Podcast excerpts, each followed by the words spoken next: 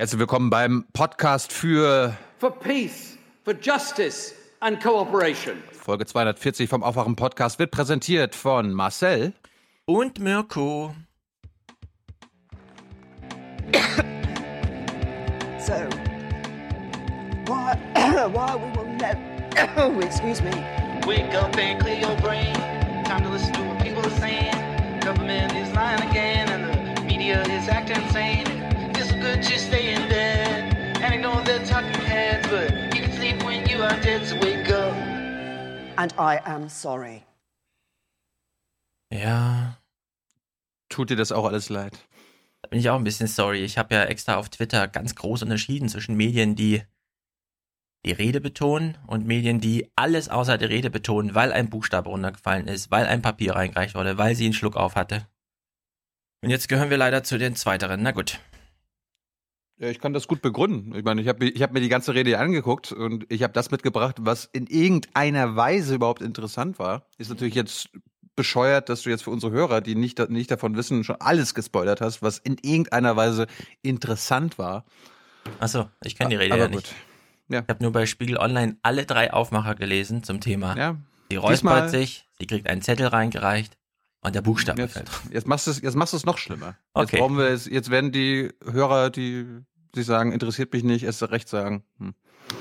Ja, wenn nichts bei rumkam, liegt das ja nicht bei, an mir. Und ich bin gespannt. Ich, wie gesagt, Ja, aber, die, ja aber in, in diesem Fall, weil du die Rede ja nicht kennst, war deine Kritik an den Kollegen, die sich auf diese Punkte konzentriert haben, eher unberechtigt, weil es gibt tatsächlich fast nichts. Aber ich habe ich hab noch ein paar andere Sachen mitgebracht. So ist es ja nicht. Okidoki. Ye are many, they are few.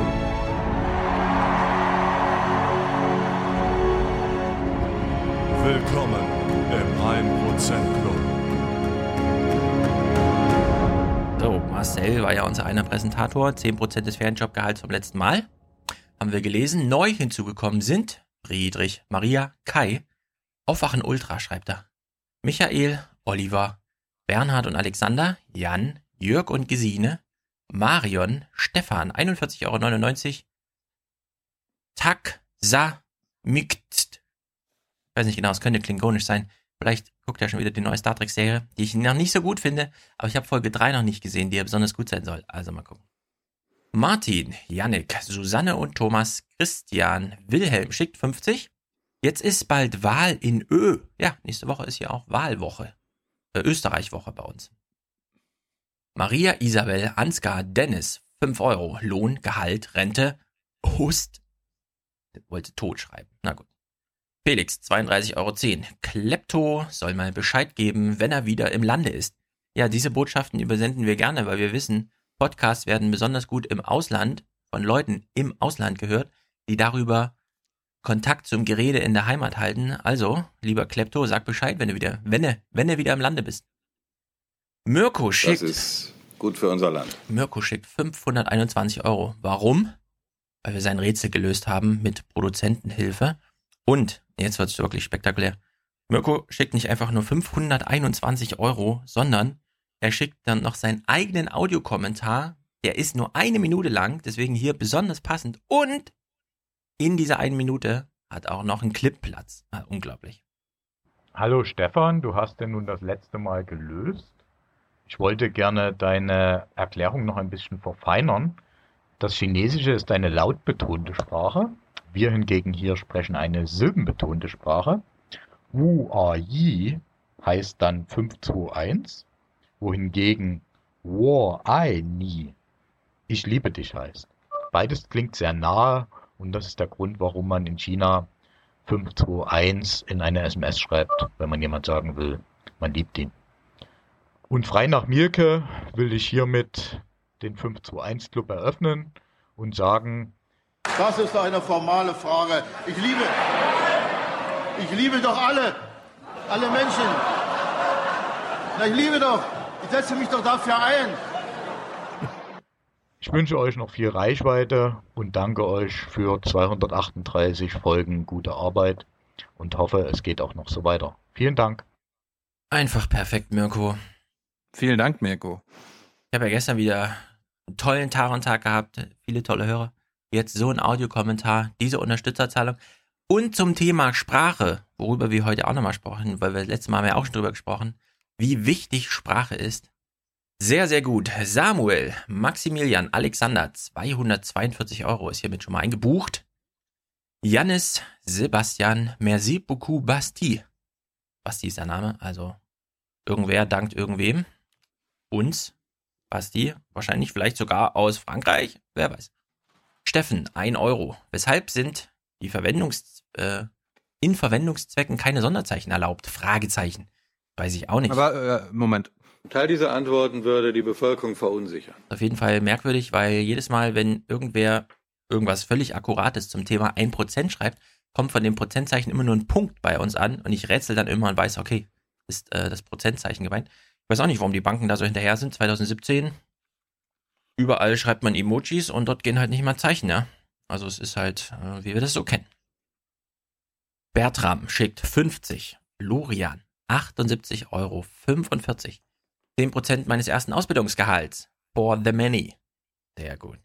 Christian, Leonard, äh, Fodora Trinkgeld-Support für Junge Naiv und Aufwachen. Backtech. Wenn 5 Euro. Für jede gehörte Folge kosten euch mehrere Überweisungen mehr, fragt er.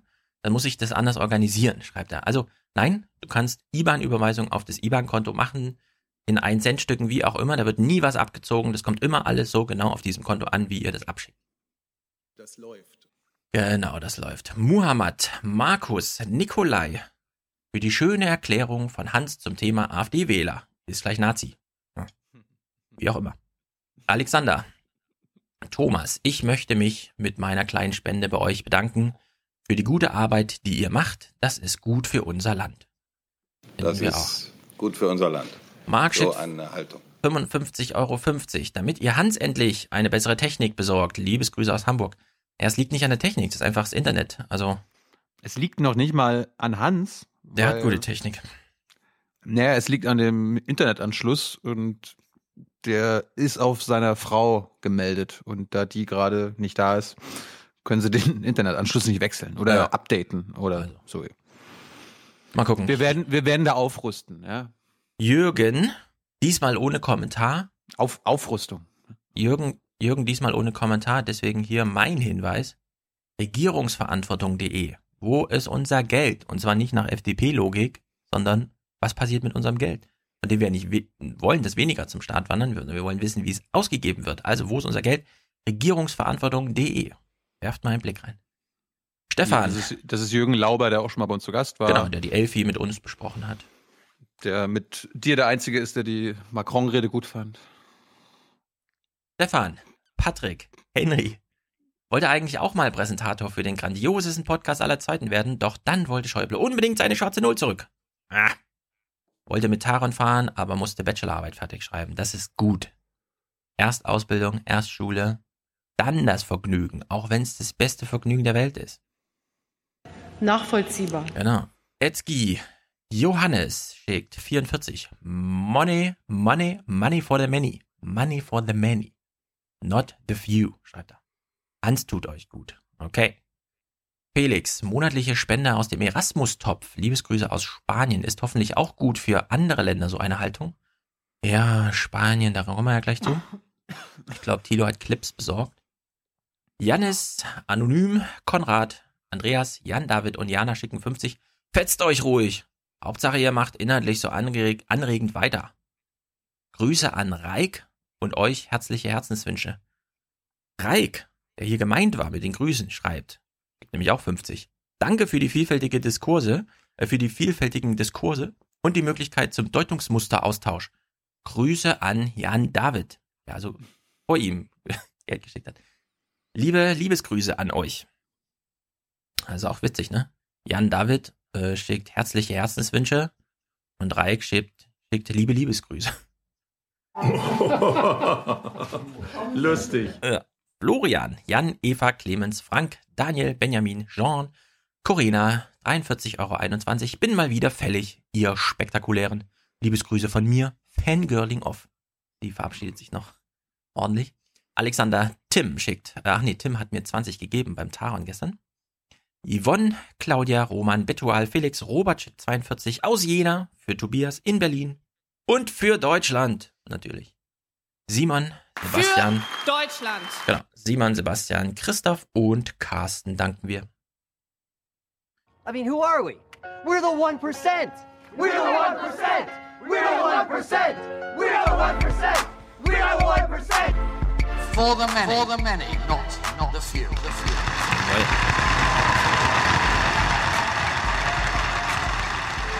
For peace, for justice and cooperation. Wie, Ja. war, wie, war's, wie war's dann beim Taron? Der Taron fuhr. Der hat nur drei Minuten Pause gemacht in der ganzen Zeit wegen Wetter. Ansonsten, wir hatten da spektakuläres, also sehr gutes Wetter. Es war ja Regen angekündigt. Es war aber nur zehn Minuten Regen, zweimal aufgeteilt auf fünf Minuten. In denen war es auch richtig viel Regen, aber ansonsten war da nichts. Was Also, macht ihr denn außer, was macht ihr denn den ganzen Tag außer Taron fahren? Äh, wir gehen ins Hotel des verrückten TÜV Tü oder wie der heißt. Und wir fahren Black Mamba. Und wir fahren Colorado. Dann fahren wir nochmal Taron. Dann sind wir mutig und stellen uns an und fahren Taron erste Reihe. Und so halt. Was man halt so tut. Hm. Mause Schokolade haben wir gespielt, das war sehr lustig. Was? Mause Schokolade. Da sitzt du in so kleinen Dingern und musst mit äh, einem Schokospritztütchen, mit dem du sonst auf Torten Sahne machst, äh, Mäuse abschießen. Und ich habe 168.000 Punkte. Und nur Stefan hat mich geschlagen, der hat 240.000 Punkte geschafft. Naja. Ich wollte erstmal ähm, Danke an Matthias sagen, der innerhalb von wenigen Stunden nach unserer letzten Folge, nachdem ich mir gewünscht habe, ey, können wir nicht mal hier von dem hier Du versuchst doch hier einen Popanz aufzubauen. irgendwie mal einen Song basteln. Mhm. Matthias hat das gemacht und das packen wir nicht ins Outro, weil ich den toll finde und den holen wir uns jetzt kurz an. Ja, das packen wir vor allem nicht ins Outro, weil er noch ein anderes Outro-Lied geschickt hat Genau. für heute. Auch noch. Ja. Eieiei. Also als Rauschmeister habt ihr noch einen, jetzt habt ihr erstmal einen zum Reinkommen. Hab doch nicht so viel Angst. Hab doch nicht so viel Angst. Hab doch nicht so viel Angst. Sei doch nicht so ängstlich. Nur hab mal ein bisschen Mut. Kampfdrohnen, Krieg in Syrien, Krieg in der Ukraine, Atombombe in Nordkorea, Kampfdrohnen. Kampfdrohnen.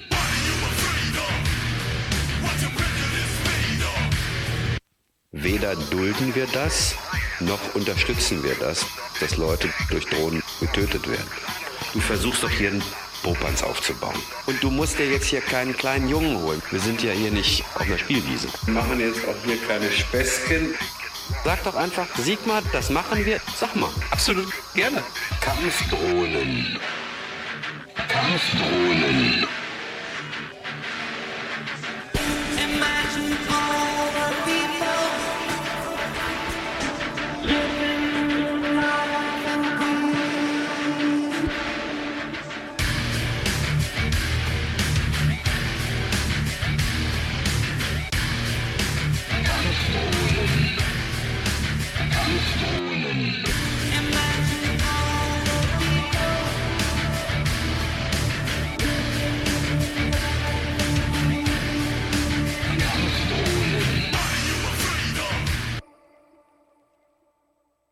Dank, danke, danke, Matthias.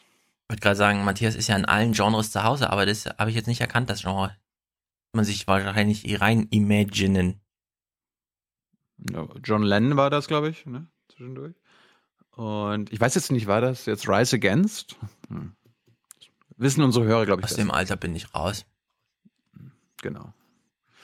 Gut, ähm, wir nehmen ja den Podcast heute mal ein bisschen später auf, weil Warum eigentlich? Es gab Kommunikationsschwierigkeiten zwischen den beiden Podcastern und gleichzeitig im Nachhinein eine glückliche Fügung, denn es gab heute eine äh, Nachricht, mit der wir weder wir noch ne, weder du noch ich rechnen konnten. Und zwar aus, äh, was ist das in Stockholm? Äh, das ist ne? in Stockholm, ja. Genau, hören wir mal rein.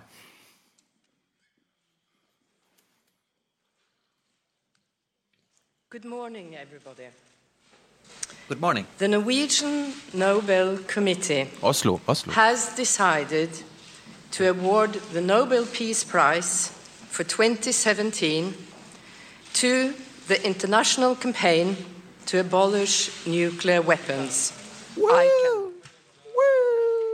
The organization is receiving the award for its work to draw attention to the catastrophic humanitarian consequences of any use of nuclear weapons and for its groundbreaking efforts to achieve a treaty based prohibition on such weapons. We live in a world where the risk for nuclear weapons being used is greater than it has been for a long time. Some states are modernizing their nuclear arsenals, and there is a real danger that more countries will try to procure nuclear weapons, as exemplified by North Korea.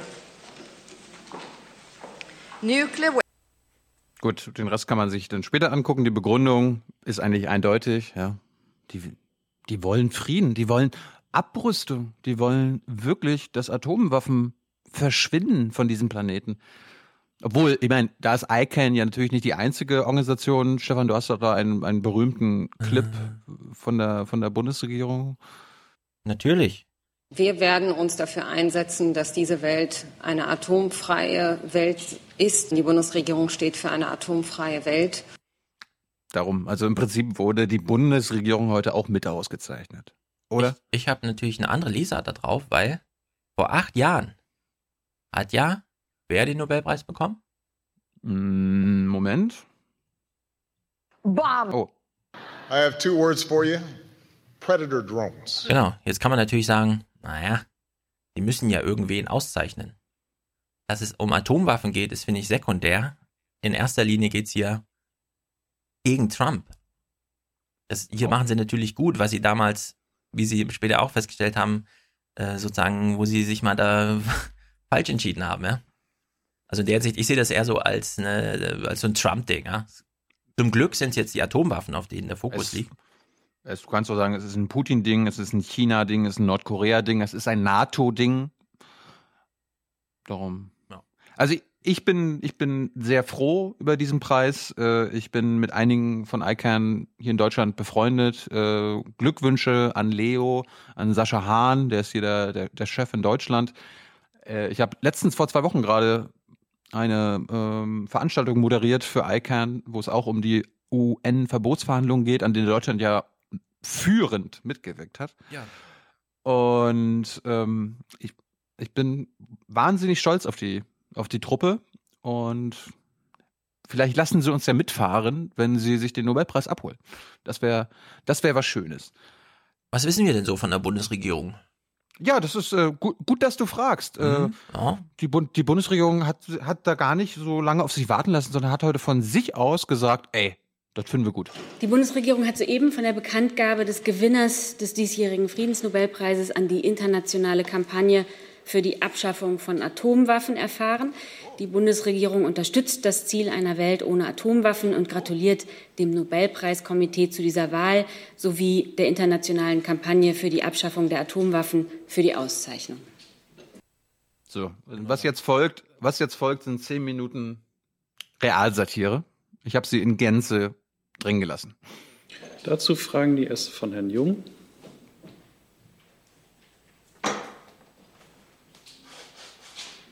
Frau Lemmer, ICANN gehört zu den lautstarken Kritikern der Bundesregierung in Sachen äh, Atomwaffenpolitik.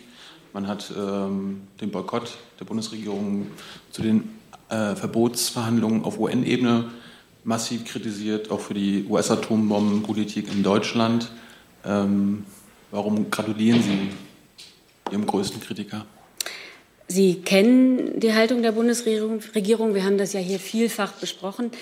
Die Bundesregierung und auch ihre Vorgänger stehen fest zum Ziel von Global Zero, das heißt zum vollständigen Verzicht auf Atomwaffen. So ist es ja auch im aktuellen Koalitionsvertrag vereinbart. Wir sind uns darin auch mit ganz vielen unseren Partnern in der Europäischen Union und sogar im NATO-Bündnis und darüber hinaus einig. Ähm, wir müssen allerdings anerkennen, auch das haben wir hier schon mehrfach äh, besprochen, dass von einigen Staaten nukleare Waffen nach wie vor als ein Mittel militärischer Auseinandersetzung betrachtet werden. Und solange das so ist äh, und Deutschland und Europa hiervon auch bedroht sind, besteht nun mal die Notwendigkeit zum Erhalt einer nuklearen Abschreckung fort. Die wird durch die NATO gewährleistet. Und wir denken, dass der Dialog, das Gespräch und die Verhandlungen mit Staaten, die Atomwaffen haben, der einzige richtige Weg sind, um hierbei voranzugehen. Zusatz? Ist die Kanzlerin immer noch dafür, dass die US-Atombomben in Deutschland bleiben? Sie wissen, dass ich Ihnen darauf keine Antwort gebe. Herr Wiegold. Ich habe es ja noch nicht so ganz verstanden. Langfristig sind die Ziele ja identisch der Kampagne und der Bundesregierung. Was den Weg dort angeht, dorthin angeht, gibt es ja tiefgreifende Meinungsverschiedenheiten. Also Stichwort US-Atomwaffen in Deutschland, Stichwort UN-Abkommen zur Ächtung der Atomwaffen. Wie weit oder warum ähm, diese positive Aussage für eine Organisation, deren Vorgehensweise die Bundesregierung ausdrücklich nicht teilt? Äh, können Sie die letzten, den letzten Teil der Frage jetzt nochmal wiederholen? Äh, ich kann nochmal ganz einfach. Warum diese positive Zustimmung zur Vergabe des Friedensnobelpreises an eine Organisation, deren Vorgehensweise die Bundesregierung ausdrücklich nicht teilt? Aber im Ziel, wie Sie selber festgestellt haben, sind wir uns einig. Und Deren ich kann hier nur wiederholen. Die Bundesregierung ja, Sie werden, wir haben das hier ja vielfach besprochen. Das ist jetzt ja kein neuer Stand. Ähm, und ich habe hier gerade die Haltung der Bundesregierung und auch die Begründung für die Haltung der Bundesregierung relativ deutlich zum Ausdruck gebracht. Zusatz? Wenn ich vielleicht ähm, Bitte. ergänzen darf aus Sicht des Auswärtigen Amts. Also zunächst mal handelt es sich ja hierbei um zivilgesellschaftliches Engagement für Abrüstung.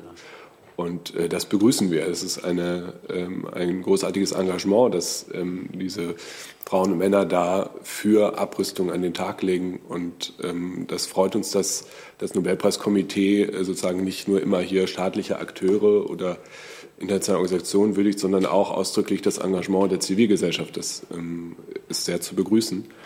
Und zum Zweiten, äh, Frau Demmer hat es ja gerade schon ausgeführt, äh, das Ziel, unser gemeinsames Ziel mit ICANN ist Global Zero, wo wir etwas. Äh, Stefan, hörst du, wie sie sich gemein machen mit ICANN auf einmal? Andere Auffassung sind, ist, wie wir zu diesem Ziel kommen können. Ähm, aber ich sehe ehrlich gesagt nicht, warum uns das daran hindern sollte, ähm, dieser Zivilgesellschaft, dieser Organisation der Zivilgesellschaft jetzt zum Nobelpreiskomitee, äh, zum Gewinn des Nobelpreises zu gratulieren. Dann ist Herr Brüssel dran. Herr Breuel, könnten Sie denn noch einmal ausführen, warum die Bundesregierung den Vertrag auf UN-Ebene nicht unterzeichnet hat? Ich glaube, das haben wir schon mehrfach getan. Das möchte ich jetzt nicht wiederholen. Nicht heute. Herr Jung? Ich habe es doch auch gerade gemacht. Also da unterscheiden sich die Positionen ja jetzt nicht. Herr Jung? Bewertet die Bundesregierung es vielleicht als Fehler im Nachhinein, nicht an den Verhandlungen teilgenommen zu haben? Ich meine, Sie hätten ja den Vertrag nicht unterzeichnen müssen, aber Sie haben ja die ganzen Verhandlungen boykottiert. War das im Nachhinein ein Fehler? Also dazu habe ich äh, ja auch irgendwann schon mal Stellung genommen. Nein, ähm, denn wir sind der Meinung, dass die Probleme, die wir vor Beginn der Verhandlungen gesehen haben, bei den Verhandlungen auch zutage getreten sind. Aber dass Sie sich damit mit den Atomwaffenstaaten, denen Sie die Atombomben wegnehmen wollen, weil das ja auch Ihr Ziel ist, gemein gemacht haben, das äh, stört die Bundesregierung nicht, korrekt? Was genau ist Ihre Frage? Habe ich doch gerade gefragt. Dass Sie sich mit den Atomwaffenstaaten, also, denen Sie die Atomwaffen wegnehmen wollen, dass wir, dass wir uns innerhalb der NATO äh, abstimmen und eine gemeinsame Position haben, äh, stört uns nicht. Nein. Ja, ja, Frau Demmer, okay. Herr Breul, könnten Sie uns noch mal ähm, kurz sagen, was denn die Bundesregierung konkret tut, um zu dem, äh, wie Sie sagen, gleichen Ziel zu kommen, nur auf einem anderen Weg als ICANN? Und äh, Herr Breul, ähm, weil Frau Demmer auch gerade sagte, ähm, Sie haben da die gleiche Position. Ähm, das scheint ja innerhalb der Bundesregierung äh, nicht unbedingt, wenn man ein bisschen weiter runtergeht, äh, was die Fraktionen, Parteien angeht, nicht so gewesen zu sein. Also von Herrn Mützenich habe ich mal relativ deutlich gehört, wie er sich von Sigmar Gabriel distanziert hat, ähm, weil er gesagt hat, das ist eine richtige und wichtige Initiative und die wäre vermutlich auch in der SPD mehrheitsfähig. Also würde ich gerne auch nochmal Ihre Einschätzung dazu haben, wie da die ähm, Linien auch in der Bundesregierung und in den sie tragenden Parteien verlaufen. Ja, also ich kann gerne anfangen. Äh, ähm, ehrlich gesagt, ähm, das ist ja für uns jetzt auch äh, eine relativ neue Information. Ähm, darum habe ich jetzt hier keine umfangreichen Unterlagen dabei, um nochmal aufzuführen, was wir alles tun im Bereich der äh, nuklearen Abrüstung. Das würde ich Ihnen gerne daher nachreichen. Äh, bitte ich um Verständnis, dass ich jetzt äh, das aus dem Stegreif nicht machen kann. Ganz kurz zwischendrin, da Frau Demmer gerade sagte, und ich glaube, Sie auch, die Lage habe sich ja gar nicht geändert. Es sei ja keine neue Lage. Hätte ich gedacht, ja. Sie können das jetzt machen. Nein, also ich meine, äh, ich weiß zwar manches, aber das meiste nicht äh, auswendig. Äh, und ich möchte einfach Verständnis bitten, dass ich jetzt hier nicht aus dem Gedächtnis heraus eine lange Liste zitieren möchte, was wir alles tun im Bereich der nuklearen Abrüstung. Das würde ich Ihnen gerne nachreichen. Ähm, zu Ihrer zweiten Frage. Also die Liste beginnt damit, wir boykottieren Atomwaffenverbotsverhandlungen. Und zweitens, wir sagen, dass das auch richtig und wichtig ist. Äh, ähm, ich glaube, äh, Frau Demmer hat das ja auch schon gesagt, äh, das Ziel Global Zero ist im Koalitionsvertrag äh, verankert und äh, noch ist ja die Bundesregierung im Amt und ähm, dieses Ziel, gemeinsame Ziel der Bundesregierung im Koalitionsvertrag äh, festgeschrieben bindet. Das heißt, das schaffen wir jetzt in den nächsten sechs Wochen, bis ja, Jamaika ab. Drin. Genau. Die Bundesregierung vertritt halt die Haltung, dass der Dialog und das Gespräch und die Verhandlungen mit Staaten, die Atomwaffen haben, der einzige richtige Weg sind, um hier äh, voranzugehen. Und im speziellen Bereich der nuklearen Abrüstung setzt sich die Bundesregierung in den vergangenen Jahren intensiv für konkrete, verifizierbare Fortschritte auf der Grundlage des Nichtverbreitungsvertrages ein. Ich würde nur noch mal gerne fragen, ähm, gab es denn äh, innerhalb der Bundesregierung und in den sie tragenden Parteien, nach dem, was Sie wahrgenommen haben, eine strittige Diskussion darüber, wie man in diesem Fall vorgehen sollte, ob man beispielsweise sich an diesen Gesprächen beteiligen sollte? Also ich meine jetzt die, die ICANN-Verhandlungsgespräche und so weiter. Also hier von dieser Stelle aus haben wir immer diese Position vertreten. Hier. Herr Jung? Frau Demmer, ähm, ICANN fordert auch glaube ich, auch wie die Bundesregierung ähm, die Atomwaffenstaaten auf, die nicht im Nichtverbreitungsvertrag sind, äh, dem beizutreten. Das sind Indien, Israel, Pakistan und Südsud ja, Südsudan. Ich ja keine Atomwaffen. Aber Indien, Israel und Pakistan. Mit Israel ist die deutsche Bundesregierung eng verbunden. Fordert die Bundesregierung eigentlich dieses auch? Also ist das auch ein gemeinsames Ziel der Bundesregierung und ICANN, dass man Israel in den Nichtverbreitungsvertrag haben möchte? Ja, also äh, Herr Jung, ehrlich gesagt, ähm, wir haben jetzt hier ähm, ungefähr, was weiß ich, 20 Minuten nach Verkündung des Preises äh, der Organisation ICANN gratuliert. Ähm, wir sind jetzt hier in der kurzen Zeit nicht äh, alle Forderungen, die ICANN jemals gestellt hat, im Einzelnen durchgegangen. Äh, und da sehe ich mich als auch nicht in der Lage, die jetzt hier zu bewerten.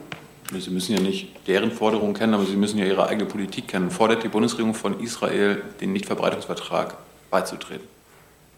Ganz einfach.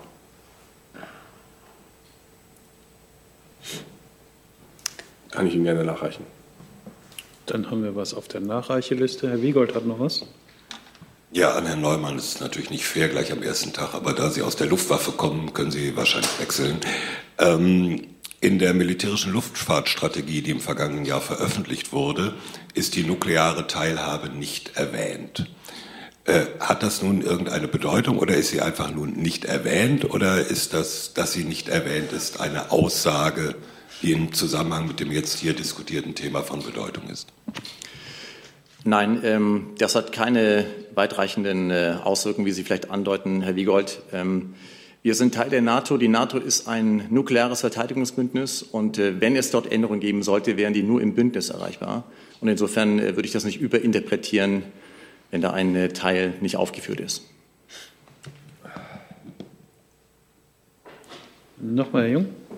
Herr Breul, Herr Gabriel hat ja bei mir im Interview letztens bestätigt, dass es Atomwaffen in Deutschland gibt, von amerikanischer Seite. Er wusste nur nicht, wie viele. Wissen Sie das mittlerweile? Nice try. Wir wissen ganz genau, dass ich hierzu nichts sagen darf. Ja, das war's von heute. Ja, da sieht man auch mal, was so ein äh, Friedensnobelpreis wert ist. Nämlich einen Tag. Gibt es mal mehr als einen Journalisten, der danach fragt? Ganz genau. Und warum tun Sie das, das Stefan? Er, erklär das unseren Hörern mal, warum Sie diesmal auch fragen. Naja, man will ja nicht nur einen Absatz schreiben zum Thema ICANN bekommt einen Friedensnobelpreis, so einen zweiten Absatz wäre ja nochmal ganz gut, liest zwar auch keiner, aber Wie, wie, wie war das jetzt nochmal, UN-Verbotsverhandlungen? Der Junge hat doch immer danach gefragt. Äh, können Sie das hier nochmal Ja. sagen? Ja, sorry, habe ich jetzt nicht mit. Aber ich glaube wirklich, das ist so eine Ansage an, hört mal zu, Leute, wir wissen 2009, dieser Preis, ah, gebt mal einfach so einen Anti-Trump-Preis jetzt. Ja, ja. Und das ist genau das Thema, mit dem, also Trump kommt ins Amt und das ist sein Thema. Also dieses Medienthema, weltweit, alle haben Angst. Der Irre, wer, wer ist eigentlich der Irre am Knopf? Ist es Trump? Ist es Kim Jong-un? Und damals hat man genauso den amerikanischen äh, Präsidenten im Amt begrüßt. Wenn sie den damals nicht gegeben hätten, hätten sie es, glaube ich, nicht gemacht. Dann hätten die, es liegen andere Themen in der Luft. Also akute Sachen irgendwie. Ein Thema, was wir jetzt behandeln werden, ist äh, Katalonien. Was, ist los, was ist los in Spanien? Die Katalanen versuchen unabhängig zu werden. Ähm, wir hatten ja, als wir 2014 mit Jung und Naiv in Südeuropa unterwegs waren, waren wir auch in Barcelona. Es gibt zwei Jung und Naiv-Folgen zur Unabhängigkeit Kataloniens. Einmal mit dem ehemaligen Bürgermeister Barcelonas und einem der Wortführer der Unabhängigkeitsbewegung, Herr Calzada, werden wir verlinken. Und äh, das andere war mit einem äh, Rechtsprofessor, der die rechtliche Lage nochmal erklärt, kurz und bündig. Laut spanischer Verfassung ist eine Abspaltung, eine Sezession nicht möglich. Und äh, das ist natürlich auch das Problem der ganzen Sache, dass die spanische Regierung sagt, ey, pff, ist illegal. Ja. Aber das, das, das ist ja das Interessante, dass sie einfach nur auf dieser Position bestehen könnten und einfach nur den Katalanen sagen müssten, ey, ihr könnt machen, was ihr wollt. Ihr könnt irgendwelche Referenden machen, was ihr wollt. Macht doch. Es ist illegal und darum nicht möglich. Und darum ist es ja jetzt so interessant, dass es eskaliert ist und dass sie sich nicht nur darauf konzentrieren. Um mal einzuordnen, was da überhaupt los ist und warum die Katalanen das jetzt machen wollen, habe ich mal gesucht bei den Öffis, ob wir irgendein Erklärstück bekommen zu Katalonien. Und rate mal, wo ich fündig geworden bin. Äh, AD, ZDF, Phoenix, Arte, Dreisat. Kinderkanal. Katalonien war ganz lange ein ziemlich eigenständiges Land.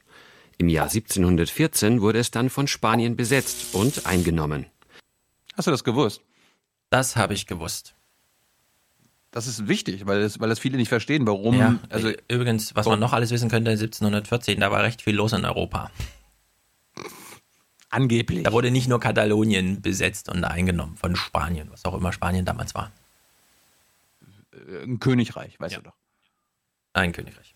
Ja, 1714 wurde es dann von Spanien besetzt und eingenommen. Seitdem wird die Region zu Spanien gezählt. Trotzdem sehen sich bis heute viele Menschen, die in der Region Katalonien leben, mehr als Katalanen und weniger als Spanier. Für sie ist Katalonien noch immer ein eigenes Land mit ganz eigener Kultur. Zwar können die allermeisten Spanisch, Me llamo Julia. aber sie haben zusätzlich noch ihre eigene Sprache, Katalanisch. Am dic Julia. In dieser Sprache wird auch in der Schule unterrichtet. Die Region hat auch eine eigene Flagge und die Fußballmannschaft FC Barcelona ist für die Katalanen so etwas wie eine Nationalmannschaft. Katalonien ist eine ziemlich wohlhabende Region im Vergleich zu anderen Teilen von Spanien. Es gibt dort sehr viele Firmen, Jobs und auch mit den Urlaubern verdient die Region sehr viel Geld. Viele Katalanen glauben, dass es ihrer Region als eigenes Land noch besser gehen würde. Auch deshalb wünschen sich viele dort, dass die Region Katalonien nicht länger zu Spanien gehört, sondern unabhängig wird. Ja, sehr guter Clip, ist- weil er legt genau die Finger in die Wunde. Es geht ja nur ums Geld. Das ist korrekt. Und das äh, ist das, was ich seit drei Jahren auch immer wieder mitgenommen habe, was äh, am besten äh, in dem Interview mit dem Herrn Calzalda bei Jung Naiv illustriert wird, weil, um es jetzt mal vereinfachend äh, und vergleichend darzustellen, ich glaube, ein ähnlicher Fall wäre, wenn Bayern hier in Deutschland sagen würde, wir wollen es abspalten, weil wir müssen so viel Geld äh, in den Länderfinanzausgleich stecken, wir müssen so viel Geld nach Berlin transferieren, uns steht eigentlich viel mehr Geld zu, wir sind hier die Leistungsträger Deutschlands. Eigentlich sind wir doch Äh, Österreich, Ungarn oder so ein Quatsch. Ja, Wären wir dann noch genau. dazu. Also ich glaube, ich meine, am Ende müssen die selbst entscheiden und am Ende müssen die das selbst klären, wenn sie sich, wenn das irgendwie am Ende, äh, also Wer? sowieso die endet, dass oder die sie Spanier? zusammen. Ja, die, wie, das, das, äh, das ist ja so festgefahren, werden wir ja gleich noch sehen, aber irgendwann muss es ja eine Lösung geben.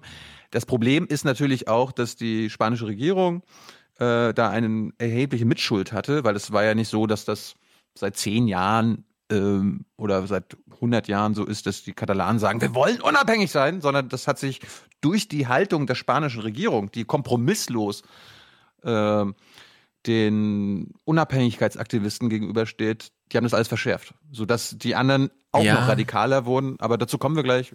Ist ja nicht die erste. Wir, wir kennen das ja auch mit den Basken und so. Das wird immer das schnell vergessen. Und Spanien, das muss man auch. Der vorhergehende König Julio, der hat noch gegen Putschisten, ja, mit dem Schwert gekämpft quasi. Also das ist jetzt nicht Mittelalter oder so, sondern das sind die 70er Jahre in Spanien. Du meinst Franco? Nee, Julio, ach so, der, der, der, der, der König. König. Franco war ja der Diktator. Ja, der König hat das sich noch sozusagen vors Parlament gestellt, ja, mit einem Schwert und einem Degen und so und hat da Putschisten äh, weggehalten. Also das, das, wissen, das wissen auch viele nicht. Spanien war bis in die 70er eine Franco-Diktatur. Portugal auch. Mhm. Gut, ähm, ich habe mal bei Al Jazeera reingeguckt. Die haben mal uns ein paar Bilder geliefert, was dann da äh, am Tag des Referendums in Barcelona los war. Catalans lined up by the thousands to vote, many paying a high price for it. Spanish National Police in riot gear battered their way into one voting center after another, tossing peaceful voters downstairs, striking them with batons, and, as promised, confiscating ballot boxes. They did not discriminate by gender or age, advancing on those peacefully protecting the polls. Also diskriminierungsfreie Gewalt. Mhm. Sometimes retreating and sometimes clashing verbally with Catalonia's local Mossos police, apparently over the use of force. What they just did, that is a crime. They stole materials, they violated human rights, they were, you know, they injured people. That is a crime. Still, voters lined outside by the thousands. Here at the polls, election organizers used a special tactic. They gave the entire voter registry to each polling place so that if police shut down one polling place, voters simply went to another. Mm. Clever, oder? Ja. Hier ist aber, hier, also, hier ist aber die ganze, die ganze Wählerliste, was ich natürlich auch ja, man muss, man, finde, also, kannst du öfter, kannst du, kannst du öfter wählen gehen, oder wie ja. das? Also, was du gerade schon angesprochen hast, es könnte ja alles genau andersrum sein. Nämlich die Katalanen erklären am Montag, wir sind hier unabhängig. Und dann sagt die spanische Regierung, aber mh, hm, ja gut, von mir aus. Irgendwann gibt es ja mal eine Sache, die man entscheiden muss, wie zum Beispiel, zu welchem Amt gehe ich eigentlich, von welchem Staatskonto bekomme ich eigentlich mein Geld, wo führe ich eigentlich meine Steuern hin ab. Und irgendwann müssten die Katalanen ihre Unabhängigkeit gewaltsam durchsetzen. Dann hätten wir genau die gleichen Bilder, dann würde die ganze Welt aufstehen und sagen, also so geht's ja wohl nicht. ja, also ich weiß auch nicht genau, warum die spanische Regierung das jetzt so gemacht hat. Wahrscheinlich, und da muss man wieder sagen, wir kennen uns da wenig aus. Ich, hab, ich kann mich nicht hineinfühlen in die spanische Seele, aber ich kann mir schon vorstellen, aufgrund der jüngsten spanischen Geschichte und ETA und Terror und Bomben und alles, was es gibt, wenn Gewalt, dann lieber vom Staat aus, haben die sich wahrscheinlich gedacht. Ja, aber das, das ist ja aktuell das Problem. Damit radikalisieren sie Absolut. Teile der äh, katalanischen Unabhängigkeit. Wenn du den Willen stärken willst, ja, knüppel sie nieder, die stehen am Montag alle auf der Straße dann. Also. Also du sagst gerade, es wurde niedergeknüppelt und das diskriminierungsfrei. Oma, Mädchen, junger Mann, alle wurden, ähm, wenn sie dann erreicht wurden, niedergeknüppelt. Wir erfahren aber, es gab Wahlbeobachter und die fanden das alles gar nicht so schlimm. This international observer says the vote passed global voting standards. If you look at what's happening here, it's totally democratic process. People came here with their official uh, identity and they register themselves as a voter, and they just are putting their, their paper in the ballot box. Also Gewalt gegen Menschen, die wählen wollen, ist weltweit Standard. Äh, laut, mit dieser Wahl, laut, die, ist schon wieder so laut, laut, dieser, laut dieser Beobachterin. Ja. Ja, ich meine, wir haben ja, ja, wir haben ja das letzte Mal erst mit äh, über Geros Bild von Europa gesprochen. Sie hat ja ganz klar gesagt, es gibt so eine Art Volksbegehren. Und es ist ein Problem, wenn man weiß, das Volksbegehren ist so, aber die politische Handlung des Schäubles im Euro-Dings ist dann so. Jetzt haben wir in Spanien, in Katalonien auf jeden Fall ein Volksbegehren gesehen. Gleichzeitig ist aber Frau Gero wieder gegen Volksabstimmung. Das müsste man jetzt erstmal, wie kriegt man es zusammen? Volkbegehren ist da, aber Volksabstimmung machen wir deswegen nicht. Das ist in Spanien schon eine völlig ungeklärte Sache. Und das Zweite, auch vom letzten Gespräch, warum kann man denen nicht einfach sagen, na ja, liebe Katalonier, ihr habt halt eure Region. Warum sucht ihr Identität bei der Souveränität? Ja, also warum braucht ihr politische Souveränität? Ihr seid doch eine stolze Region. Ihr habt eigene Sprache, ihr habt eine eigene Fahne, ihr habt eine eigene Nationalmannschaft. Unser Geld, eigentlich, unser Geld, ja, unser Geld, genau, unser genau. Geld. Eigentlich müsste doch alles gut sein. Jetzt ruft Thilo rein, Geld, Geld, Geld. Was spielte bei Guerrero keine Rolle und was spielt hier eine Riesenrolle? Geld, Geld, Geld. Wir haben es letztes Mal schon gesagt. Also in Spanien, die Sachen sind Aber- gar nicht so vertrackt. Man muss jetzt gar nicht, glaube ich, so tief in die Naja. spanische Geschichte reingucken. Man sieht relativ zügig, äh, wie das Es da so. Es ist vertrackter problematisiert geworden. Wir kommen, ist, wir, ja. wir kommen da gleich nochmal zu. Wir hören da mal ein paar Spanier, die uns das äh, von verschiedenen Seiten erklären. Ähm, ganz kurz noch, äh, in dem Al Jazeera-Bericht fand ich dann noch schön, dass sie äh, spanische bzw. katalanische Oma Ernas uns präsentiert haben. This 92 year old voter remembers when the Catalan language was outlawed until the 1970s. Now she comes to vote, only to be turned away by a system shutdown. I believe we will gain independence because we are sick of the current government that we have. This 102 year old waited out several outages to cast her ballot. Outside the center of Barcelona were Liebe Hörer, falls einer von euch Katalanisch spricht, kann uns einer sagen, was die Oma gerade gesagt hat? Das würde mich so interessieren. residents proudly fly the Spanish banner, some Catalans quietly oppose independence. I lived here for 60 years. Of course, I love Catalonia. It's where my children are, where my family lives. But there's no reason why we have problems with the secessionists. If I am in Catalonia and I don't think like the secessionists do, then I'm from the outside. But then when I go to my family home, then I'm also from the outside. So where am I from? And what identity do I have? Yet the anti secessionists seem largely to have boycotted the referendum, which the Spanish government again declared illegitimate under Spanish law. Ah, So langsam wird man echt müde, diese Gefühlsduselei die ganze Zeit, überall, in jedem Land. Bei jeder Wahl gucken, hören wir uns noch Leute an, die irgendwie unzufrieden sind, die nicht wissen, wo sie hingehören. Ja. Jedes Mal das Gleiche. Also entweder man ist stolzer Katalonier oder nicht.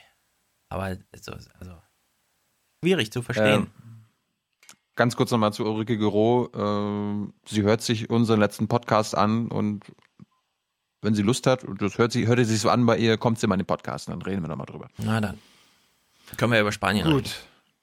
Zum Beispiel, ja, ja, sie ist da sehr engagiert in Sachen Katalonien. Kannst, können unsere Hörer ja mal überlegen, ob Ulrike Gero für katalanische Unabhängigkeit ist oder nicht. Mhm. Gut, ich habe dann mal äh, eine andere Sendung geguckt bei Al Jazeera. The Stream war sehr interessant. Die bringen verschiedene Seiten zusammen und da geht's nicht halt irgendwie, äh, beim ZDF war es zum Beispiel so und bei Phoenix, da guckst du, wie über, wer, wen haben sie denn da hingeschickt? Was glaubst du, wen das ZDF und Phoenix nach Katalonien geschickt hat? Den Spanien-Korrespondenten? Haben Oder wer könnte einen? das gewesen sein? Na, die haben bestimmt Theo Ja. Koll hingeschickt oder so. Der ist eh schon auf Ganz halben genau. Wege. Ja, haben Theo sie Koll. Theo Koll war da. Habe ich aber nicht geklippt. Der war da sehr ahnungslos. Ähm, Ach, mich, hätte die, mich hätte die deutsche Brille so interessiert jetzt, ja? Was Theo Koll noch mal sagt, was die Bundesregierung jetzt macht. Nee, wir interessieren uns für die spanischen Brillen. Ja. Und ähm, eine junge Professorin erklärt uns mal im, bei The Stream bei Al Jazeera, warum sich oder wie sich beide Seiten, also die, die für eine katalanische Unabhängigkeit sind und die spanische Regierung, verrannt haben. There was a beginning for this conflict where the conflict was clearly political. And the Spanish government, right then, they had a momentum where they could have solved it by political means. Now, by standing uh, immovable and just saying no to everything, the other side kept moving along, kept moving forward, and kept developing new strategies, new mechanisms. Now, it all keeps being very asymmetric because one side is state and the other one is a non state actor. But it has reached a point right now where both sides have no other solution. One side, which is the pro independence movement, is to keep going until it's possible because there's no more solution from the other side. And from the Spanish point of side, it's we have a legislation and we're just going to stick to that. And therefore, we keep being in that position where the debate we move it to where we want it to be, which is about legacy and about rule of law and the state of law, which is what Enrique is calling. Right. And that's why it's like speaking on different levels and no one is being able to communicate. Ja, nur wie löst man es auf? Das ist genau das Problem. Und das weiß keiner. Man kann das ja Problem jetzt nicht ist, mit Masse und Macht argumentieren, ja. So, und das Problem, was sie gerade aufgezeigt hat, dass sich beide, dass beide Seiten komplett aneinander vorbeireden, weil sie auf verschiedenen Ebenen diskutieren, führt auch dazu, dass die Öffentlichkeit ähm, auf verschiedenen Ebenen diskutiert. Ja, also es gibt keine wirkliche öffentliche Diskussion. Es gibt die äh, katalanische, auch teilweise katalanische Propaganda, die in Katalonien verbreitet wird. Äh, ja, wir müssen jetzt unabhängig werden. Ähm, aber es gibt dann zum Beispiel keine Gegenargumente. Es gibt keine öffentliche Debatte, wo dann quasi mal in Katalonien oder in ganz Spanien gesagt wird, okay, wir diskutieren da jetzt mal drüber. Egal, ob das jetzt an sich äh, verfassungswidrig ist, wir können ja da trotzdem mal drüber diskutieren. Und ähm, das fehlt in der Öffentlichkeit und das hat sich jetzt auch nochmal aufgezeigt. How did this conversation about Catalonia breaking away from Spain, how did it get started? Wow, in a nutshell, I would say there are many historical reasons, uh, cultural reasons, but the current conflict started mainly because of an economic discussion about how central Spain redistributes the taxes. That was the very, very beginning. That has widened. Along these 10 years, I would say it has now become a much more inclusive discourse and uh, it's it's about a form of state. It's a discussion about political organization. So it has enriched, um, although not as much as many would like. And I understand what Enrique is saying. The pity is because the debate about the pros and cons has never taken place because one side kept saying it will never happen. You will never be able to decide. And therefore, the arguments that Enrique were just saying, which are very legitimate, have not been listened in the same portion than the pro-independence ones, because from the non-independence sector, the the messages they send to their potential elect- electors or voters are just say no, and we're not giving the reasons why you should stay. So the whole debate has never actually happened, and people who might be in favor of the no don't really have all the information, and people who are in favor of the yes, I, in my opinion, there's still a lot more information that they would need to have before voting, and this has just not been able to happen. Ja, mich würde mal interessieren, also ich habe ja absolut nachrichtenfreie Tage jetzt gemacht, ja. Also das haben wir letzte Woche, habe ich ja angesagt, hier, ich gucke keine Nachricht, ich habe es auch wirklich nicht geguckt. Steckt, Was? steckt, Du, hast- du, du, Alter, du musst doch, du musst doch ein guter Staatsbürger sein und Jeden Abend brav die Nachrichten gucken. Mann, Mann, Mann, Mann, Mann. bei denen die Nachrichten gucken, steckt denn in diesem katalonischen, äh, leider redet niemand mit uns, weil, oh Wunder, die Spanier sagen natürlich immer nein, das gibt's überhaupt nicht, die lassen sich auf keine Diskussion ein. Das wundert mich nicht. Was mich aber wundert, ich habe ich hab ein bisschen am Handy gelesen, aber steckt irgendwo in dieser katalonischen Argumentation ein europäisches Katalanischen. katalanischen Argumentation ein europäisches Argument? Oder ist das dann wäre das wieder so ein Aha-Moment wie ach so, wir müssen jetzt verhandeln, wie wir Teil der EU sind? Haben wir so viel Personal? Wir sind ja nur so ein kleines Ding. Kommt das Gut, dass irgendwo es- vor? Gut, dass du es von dir aus ansprichst. Letzter Clip. dazu. Today, President Juncker from the European Wir hören jetzt ein, äh, ist einer der führenden Unabhängigkeitsaktivisten. Union said that uh, uh, they would consider any result and they will obviously respect the result of the referendum. Now, that's great news uh, because we actually want to do exactly the opposite to what uh, Brexit meant for the United Kingdom. We want to remain in the European Union. In fact, we are European. We're not just going to drift away from the European continent. We will stay there. And uh, we think it's in the interest of everybody, especially in a common market, not to lose 7.5 million producers, consumers, and net contributors to the European market.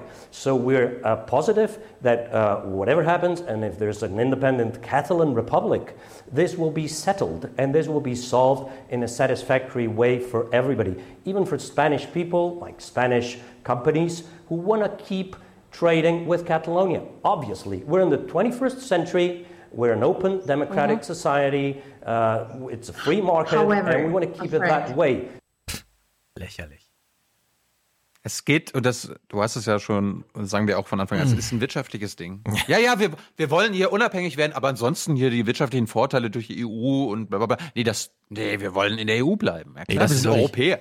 Wir sind Europäer, hallo. Das ist ja. jetzt wirklich Kindergarten, wie er da sitzt und sagt, ach naja, wir gehen einfach mal davon aus, dass die EU Interesse daran hat, dass wir Teil der EU sind, weil wir sind ja so ein toller Beitragszahler, wo man sich fragen muss, na, die haben bestimmt, wir kriegen das schon super hin, diesen Brexit zu verhandeln. Die haben Mhm. bestimmt gerade, irgendwer hat bestimmt gerade Ressourcen. um- Das Ding ist, ich glaube, er hat recht. Also, falls, pass auf, falls es, es ist ähnlich wie mit Schottland. Falls es dazu kommt, na gut, Schottland, die können Das jetzt wahrscheinlich ganz nicht mehr. anders gelagert.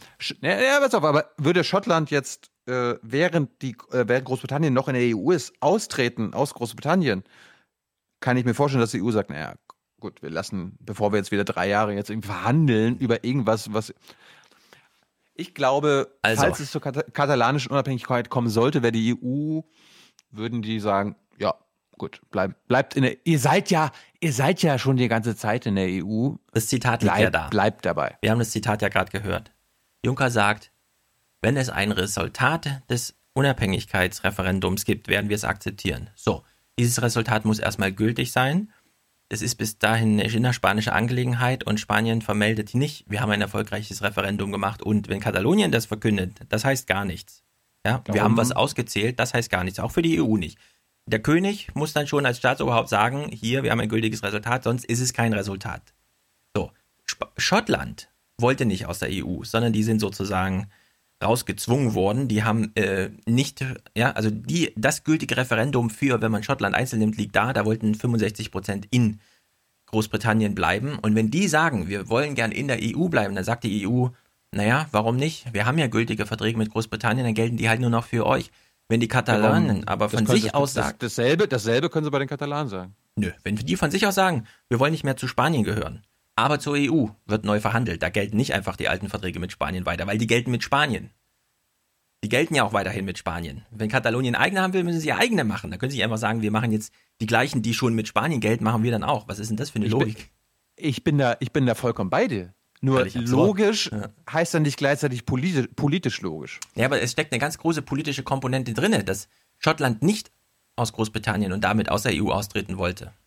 Also aus Großbritannien schon, aber nicht bei dem EU-Brexit-Referendum hat Schottland eben gesagt, nein, wir wollen da nicht raus. Und sie sind sozusagen in diesen Strudel der Geschichte gekommen. Und wenn dann die GB-Verträge mit EU nicht mehr gelten, kann man natürlich sagen, für Schottland gelten die weiter. Aber für äh, Spanien gibt es gültige Verträge. Und dann kann ich einfach Katalonien, Katalonien sagen, wir wollen die gleichen, nur anders, mit einem anderen Namenszug drauf. Ja? Also es ist wirklich. Trotzdem nochmal ein Wort zur Polizeigewalt, weil das darf man jetzt nicht falsch verstehen. Ich verstehe das absolut nicht, ja, weil egal wie die spanische Geschichte aussieht und wie sehr ich verstehe, dass die spanische Regierung sagt, erstens, wir sind ein Rechtsstaat, dafür haben wir hart gekämpft und zweitens, es gibt hier ein Gewaltmonopol und es liegt bei uns und dafür haben wir auch hart gekämpft und wir haben das gegen Bombenterroristen von der ETA durchgesetzt und gegen alles Mögliche, ja. Trotzdem verstehe ich nicht, warum sie nicht verstehen, äh, dass es Fernsehbilder gibt von sowas. das ist mir völlig unbegreiflich, wie man immer noch nicht äh, verstehen kann, was einfach Bilder bedeuten heute. Gerade, und das ist ja der Punkt, gerade weil sie im Recht sind. Ja. Der, Spa der spanische Staat ist im Recht. Hey, was ihr macht, ist illegal. Warum haben sie da nicht einfach gelassen reagiert und gesagt, macht doch, was ihr wollt, es ist völlig scheißegal. Nein, sie gehen da mit Gewalt vor und verschärfen die Lage. Ja. Ja, es hätte ganz klar am Ende, also klar, die, ich hätte auch gesagt, die Katalonier sollen sie halt das Ding auszählen. Am Ende steht dann da, 80 Prozent wollen Spanien verlassen. Und dann muss sozusagen das beginnen, was beim Brexit erst nach dem Brexit gescheh, geschah, nämlich Verhandlungen. Dann muss der spanische König jemanden losschicken, der sagt, du führst jetzt die Verhandlung, wie sähe denn so ein Katalan-Exit aus? Und ich glaube, dann würde den Leuten schon recht schnell bewusst werden, so nach einem Jahr, ah, zum Glück, zum Glück war das Referendum nicht bindend. Ja, also diese, diese englische Diskussion. Das stellen ja gerade auch ganz viele fest, dass man da so, ja, man hätte es ja halt. Und das, aber wer weiß, wer weiß. Wir sind meine, hier nur, wir machen nur einen Podcast dazu. Das Interessante ist ja, vor drei Jahren gab es auch schon ein Referendum in Katalonien. Da, da, haben, da haben nur ein Drittel mitgemacht und da gab es irgendwie eine Mehrheit von 80 Prozent Ja, ja. für die Una- Unabhängigkeit. Da sind die Spanier nicht mit Gewalt vorgegangen. Da haben sie sie einfach nur machen lassen. Und was ist danach Ja. passiert? Drei Jahre lang nichts. Ja, Also ich würde eben auch, ich würde ich wie eben schon gesagt, darauf anlegen lassen, entweder die Katalanen nehmen es einfach so hin, wie es ist, nämlich das ist dann nicht rechtsgültig und wenn, dann brauchen sie andere Mehrheiten in anderen Parlamenten, nicht in ihren eigenen. Und wenn sie es tatsächlich durchsetzen wollen, müssen sie es gewaltsam durchsetzen. Und dann haben wir einen spanischen Staat, der dann auch ein Gewaltmonopol in diesem Moment hat. Aber dass sie jetzt so auf die armen Leute da eintreschen, die sozusagen so ein Happening veranstalten, also ich, dadurch, dass ich, dass das da so viel nur ums Geld geht und so eine, also bescheuerte Vorstellung, wie wir sie jetzt ganz oft darüber sehen, finde ich das wirklich alles. Äh, ich würde, ich würde es, äh, ich glaube, den Verantwortlichen geht es ums Geld, klar. Also da sind viele wirtschaftliche starke Kräfte. Äh, wir sollten auch übrigens nicht vergessen, dass die deutsche Wirtschaft in Katalonien sehr stark verankert ist, was auch ein Grund für mich ist, zu sagen, äh, wenn das zur Unabhängigkeit kommen sollte, wird Deutschland da in der EU dafür sorgen, dass sie in der EU bleiben. Ne? VW hat da ihre Werke. Ich kann mir das, ich kann mir das gut vorstellen. Das spricht ja, einiges es sind dafür. Aber trotzdem drei Millionen Stunden Verhandlungen, die du da einplanen musst mit allen Wer Beteiligten. Weiß. Und das dauert einfach mal drei Jahre mindestens. Wir werden, wir werden das in den nächsten Wochen und Monaten beobachten. Äh, am Montag ist angekündigt, dass sie ihre Unabhängigkeit erklären wollen. Ja. Sollen sie mal machen. Ja. Apropos Un Unabhängigkeit-Erklärung, die Großbritannier haben ja nicht nur für den Brexit gestimmt letztes Jahr, sondern auch dieses Jahr für Theresa May. Ja, nicht, die hatte Glück, dass die Wahl nicht noch eine Woche später war. Das stimmt, weil sonst, sonst, sonst hätte jemand anderes gewonnen. Wahrscheinlich.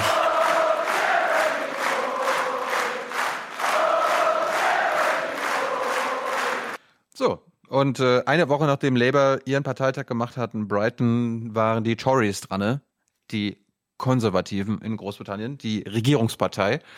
Und ähm, Theresa May hat eine kürzere Rede gehalten als Jeremy Corbyn. Die ging etwa 59 Minuten, Corbyns ging 70, 73 Minuten. Jetzt sagen wir wahrscheinlich wieder viele, ja, bei Corbyn wurde einfach viel mehr geklatscht. Ja, aber es gab auch viel mehr Grund zu klatschen, weil er viele gute Sachen gesagt hat. Wir gucken uns jetzt was an, was in den deutschen Medien überhaupt nicht behandelt wurde, was äh, Stefan bemängelt hat. Äh, inhaltlich das, was von der Theresa May-Rede äh, zu hören war, habe ich in diesen zwei Minuten zusammengefasst. Sie hat eine Fehleranalyse gemacht. Das finde ich immer spannend, wenn Politiker selbstkritisch sein wollen, beziehungsweise es versuchen zu sein.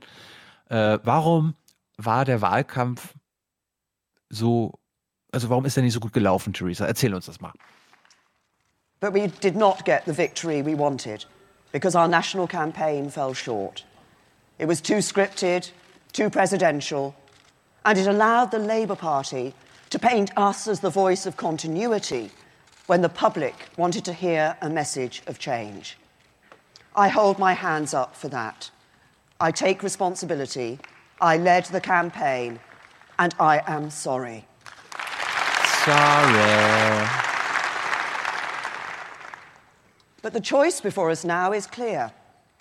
Do we give up, spend our time looking back, or do we do our duty, look to the future, and give the country the government it needs?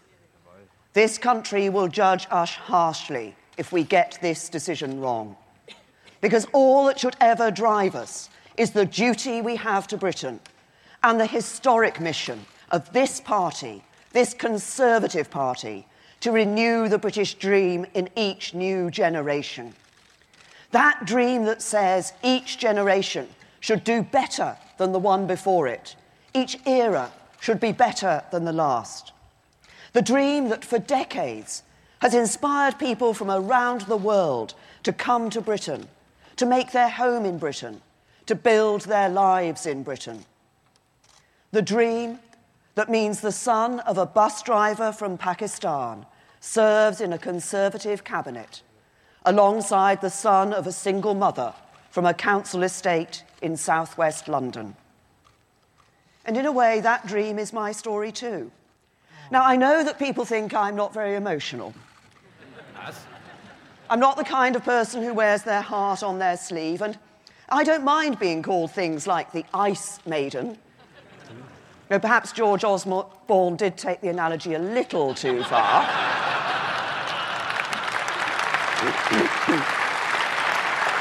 Der hat, glaube ich, von Ice Queen gesprochen.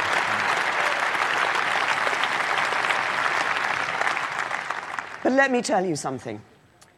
My grandmother was a domestic servant who worked as a lady's maid below stairs. She worked hard and made sacrifices because she believed in a better future for her family. And that Hmm. servant, that lady's maid, among her grandchildren, boasts three professors and a prime minister. Damit wollt ihr jetzt sagen, dass sie nicht Elite ist, oder was? Genau. Also ich komme ich komm doch, ich komm doch auch aus kleinen Verhältnissen. meine Brüder sind zwar alle haben- Professoren, aber Ja, ja. Ich fand auch gut. das ist äh, übrigens eine Floskelrede, ne? Falls du dich nochmal fragst, was ist jetzt eine Floskelrede, weiß. was ist eine Anrede, das ist eine Floskelrede. Und das war inhaltlich das, was aus der Rede, oh Gott. was rausgekommen ist. Kannst du noch mal ganz kurz äh, vorlesen, was im Hintergrund dran steht? Und dann äh, erinnern uns mal unsere Hörer, was die Labour-Variante ist. Okay, building a country that works for everyone. Aha. Das ist auf gar keinen Fall rassistisch, weil für alle. Ach so. Das ist übrigens das, was, stand- ist übrigens das, was die Linkspartei in Deutschland Genau. propagiert. Was die, womit die Konservativen in Großbritannien. Genau. Und bei Labour Und stand ja nur für die vielen. Nicht nur für die wenigen. Oder gar nicht für die wenigen. Ah. Das ist ein Unterschied anscheinend. Ja. Gut, äh, kommen wir jetzt mal zu dem Part. Aber was hat denn die Welt zu ihren Schuhen gesagt? Ich weiß es nicht. Grün. Die sind, mir bis, die sind mir bisher nicht aufgefallen. Was? Selbst mir sind die aufgefallen, wo wir Männer sonst nie auf Schuhe achten, aber das ist mir aufgefallen. Warum ist dir das aufgefallen? Weil sie grüne Schuhe anhat, so in einem blauen Kleid in einem Auditorium voller schwarzer Anzüge. Gut, äh, die Rede, wie gesagt, ging noch viel länger. Irgendwann ist dann die erste lustige Szene passiert. Ein ähm, britischer Satiriker hat eine ein P45-Form, ein Formular, ihr gereicht und P45 ist in Großbritannien eine Entlassungsurkunde, ja, ein Entlassungsschreiben. Urkunde und, ist schön. äh, und das ist passiert. Ach ja, Theresa May geht es, ging, es, ging es gesundheitlich sehr, sehr gut. So let us win this argument for a new generation and defend free and open markets with all our might. Because there has rarely been a time when the choice of futures for Britain is so stark, the difference between the parties so clear. And it's the Conservative Party that has a vision of an open, global, self confident Britain, while our opponents flirt with a foreign policy of neutrality and prepare for a run on the ground. Some people say we've spent too much. Das Fantastische ist erstens, du hörst, dass er sagt so, ja, hier von Boris, ich soll das Ihnen von Boris Mhm. geben. Boris ist der Außenminister und der innerparteiliche Widersacher von May. Und das Absurde ist, dass sie das annimmt, also dass sie das auch noch in die Hand nimmt. Also ich hätte das einfach irgendwie, Ja. ich hätte noch zehn Sekunden an ihrer Stelle gewartet, bis er raus Sie eskortiert hat ja wurde. gewartet, bis sie on the ground im Skript hat und hat es dann runtergelegt. Es ging noch weiter. time talking about Jeremy Corbyn's past. You may not have heard me say that. So some people say we've spent too much time talking about Jeremy Corbyn's past.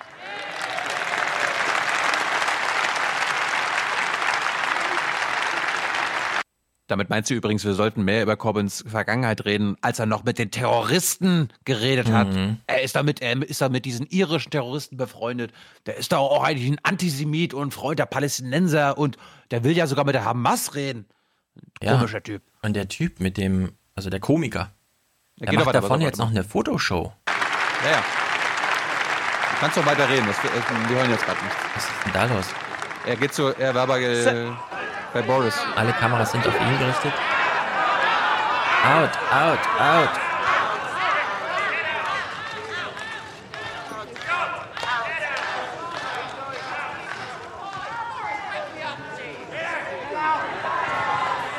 Ich habe das für Boris gemacht. Boris hat mich geschickt. Boris, sag doch mal was. The protesters. A protester is now Shall being we, led uh, out of the hall. A protester that actually managed to get to Theresa May and hand over what looked like a P45. Obviously, that has completely interrupted Theresa May's conference speech here in Manchester. And actually, he was led out by security guards and also to jeers from the audience there. Theresa May hasn't said anything yet so far about it. She does need to reference what happened. This could be her saving moment now. I'm telling you. Hörst du gerade die Moderation Ja. im Hintergrund? This could be her saving moment right now. Jetzt mal gucken wir mal, was ihr saving moment war. Pass mal auf. Du halt dich fest. Jetzt kommt der beste Joke, hm. den Theresa May je gemacht hat. Halt dich fest. I was, I was about to talk about somebody I'd like to give a P45 to, and that's Jeremy Corbyn. Naja, der war doch ganz gut. Ja. Ja, aber äh, was hält man denn von so einer Szene? Man muss ja zu allen eine Meinung haben heute. Was, welche Meinung haben wir denn jetzt dazu? Ich fand's witzig. Weil das, das zeigt auf, und das war lustig von ihm, weil in den letzten Wochen hat sich das ja verschärft, der innerparteiliche Konflikt. Boris Johnson versucht in irgendeiner Weise Theresa May rauszukicken. Und damit hat er das quasi rübergebracht. Wir hören mal, wir hören mal zu, was war denn sonst noch so los? Was war denn noch so berichtenswert? And let me say one more thing, because it cannot be said often enough. If you are a citizen of the EU who has made their life in this country, I know you will feel unsettled and nervous. But let me be clear that we value the contribution you make to the life of our country. You are welcome here. And I urge Das ist natürlich doof, dass jetzt gerade bei dieser Stelle mhm. das anfängt. And I urge the negotiating teams to reach agreement on this quickly because we want you to stay.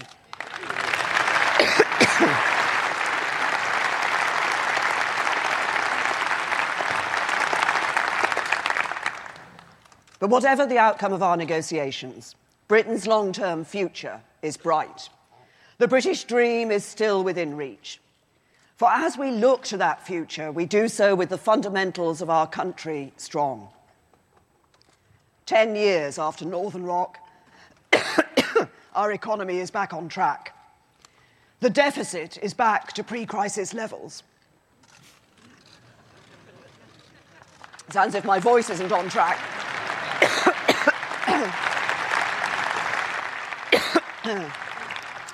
We're firmly on course to get our national debt falling and business investment is growing. Now, the work to get there hasn't been easy. It's meant big decisions and huge sacrifices.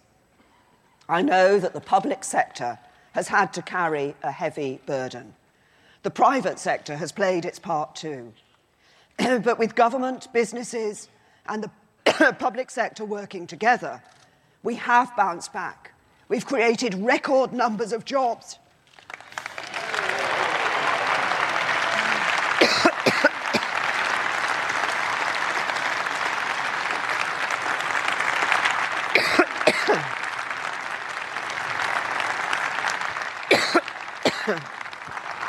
Also das gucken wir jetzt aus inhaltlichen Gründen, meinst du? Pass auf, warte noch. So, why, why we will never, excuse me, we will never hesitate to act where businesses aren't operating as they should. Let this party celebrate the wealth creators, the risk takers, the innovators, and entrepreneurs.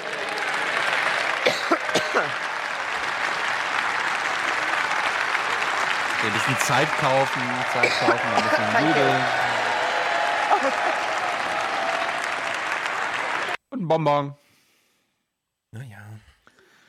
Dann, das war jetzt, ich dachte, vielleicht hat Stefan das ja nicht gesehen, darum hätte er jetzt mal ein bisschen aufpassen können. Äh, ist noch was passiert? Im We Hintergrund. will, we will stand strong in the face of terrorism and ensure our values always prevail. But what we remember most from the cowardly attack on the Manchester Arena is the response of the spirit of Manchester.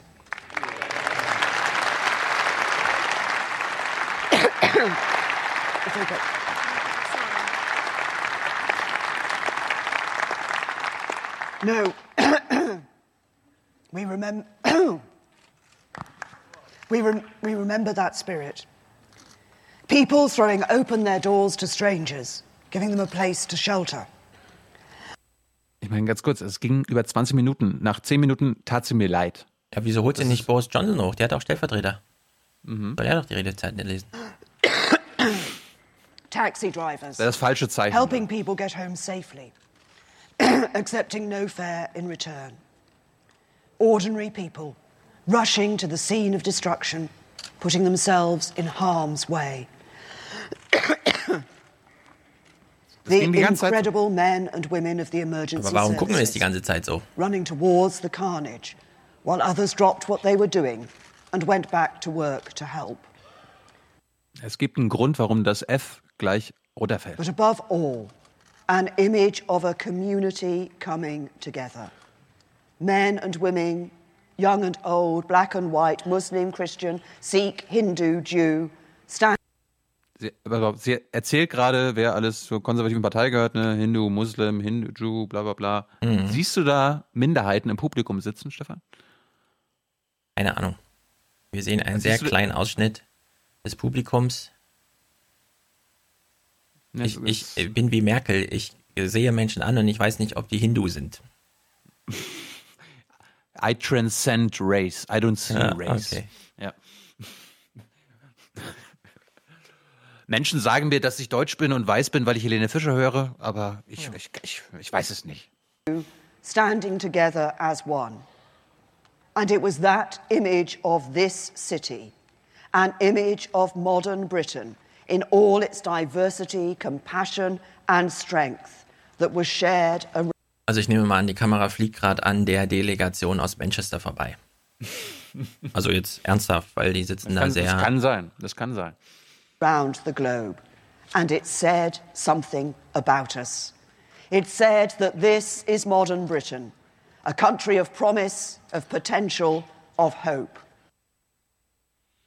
Tja, da war Ja. das F weg und das Ja. F ist, glaube ich, runtergefallen, als äh, zwischendurch mal wieder lautstark geklatscht wurde und wahrscheinlich so ein bisschen äh, Vibration gab. ja, es sind ja auch noch andere Buchstaben später dann runtergefallen. Es sind wirklich noch mehr runtergefallen? Ich, Na, hab nicht während nur, der ich Rede, aber es, And strength Ich hab that nur die Slow-Mo-Variante. globe. Boom. ja. Ja, jetzt haben wir auch gesehen, Warum? das F. Warum das inhaltlich interessant war, äh, ich dachte auch so, hä, was soll denn das und so. Aber äh, ich habe mal BBC Newsnight geguckt Mhm. und die BBC Newsnight fand, dass diese Rede eine der bemerkenswertesten Reden eines britischen Premier Premierministers aller Zeiten war. Und wir hören da mal rein.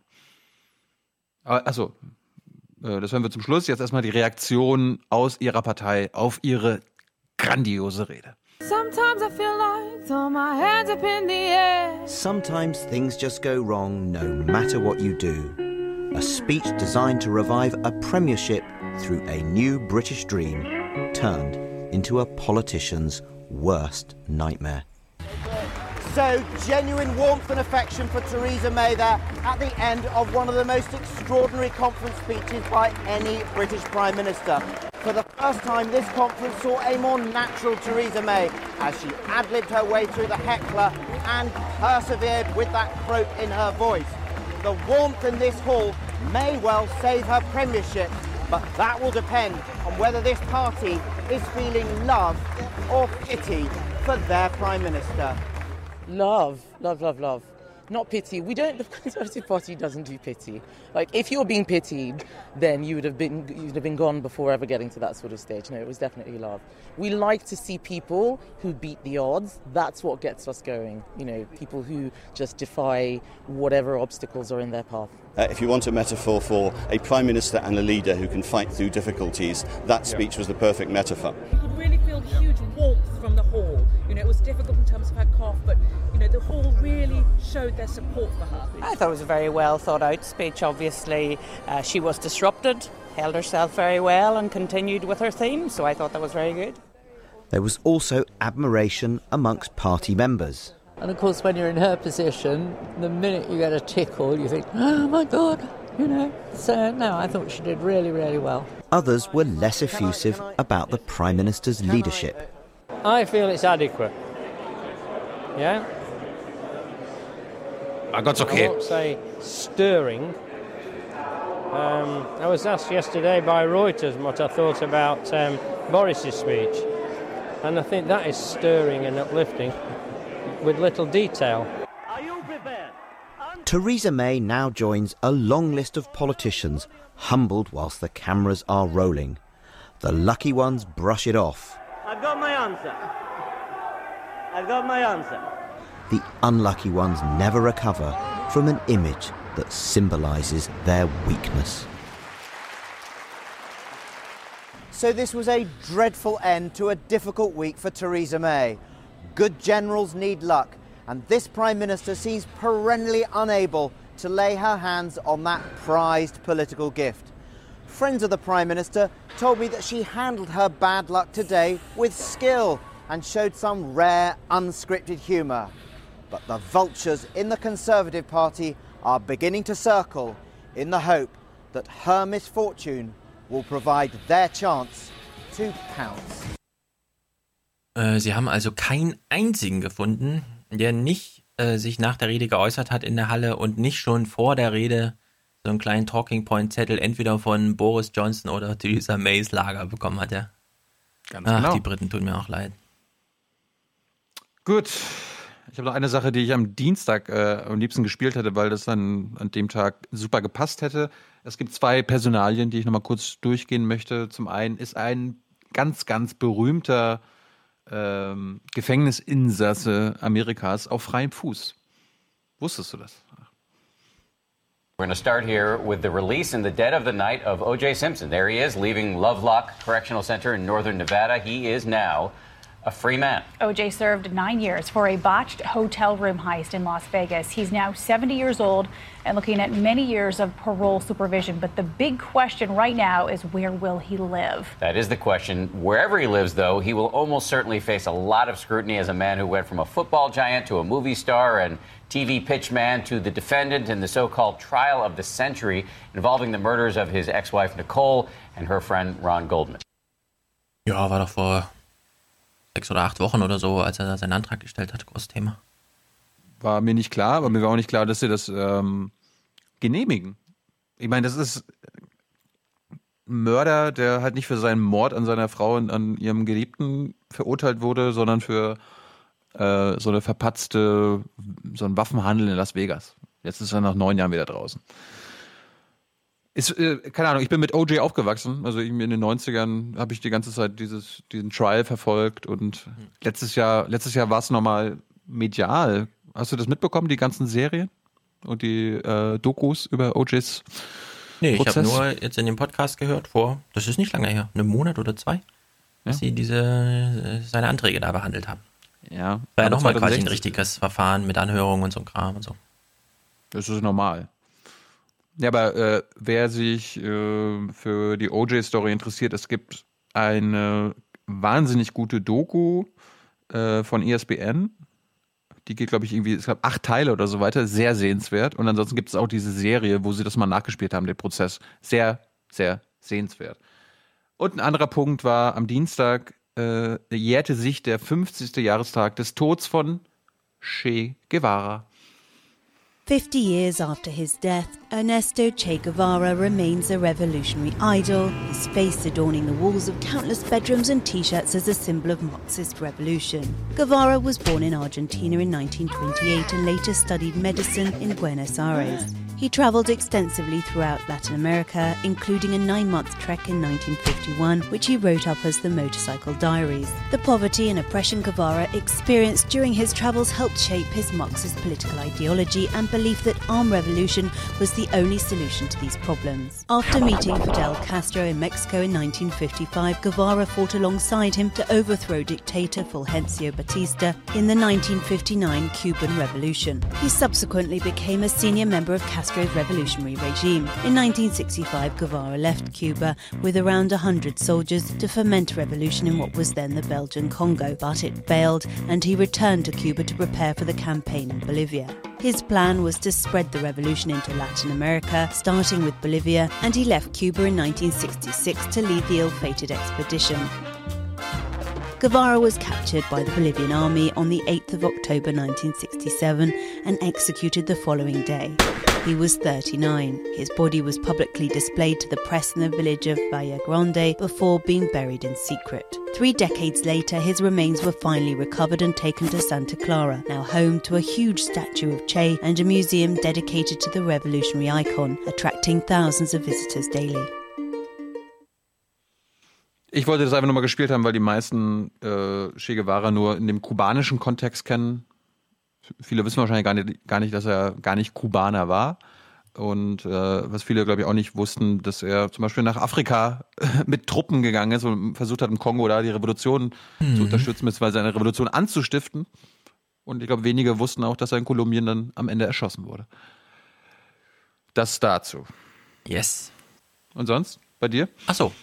Ich bin durch. Ähm, ja, ich wollte jetzt nur noch mal anknüpfen an das äh, Sprachending vom letzten Mal, weil relativ viele Kommentare kamen mit Google hat's endlich soweit, Google macht das schon, wir können jetzt auf Technik äh, zurückgreifen. Ja, Und ich kann, müssen- ich, kann, ich kann mir, Stefan, ich kann mir jetzt Pixel-Buds holen. Oder wie heißt das hier? Diese Pixel Ja, äh, die brauchst du ja gar Kopfhörer. nicht.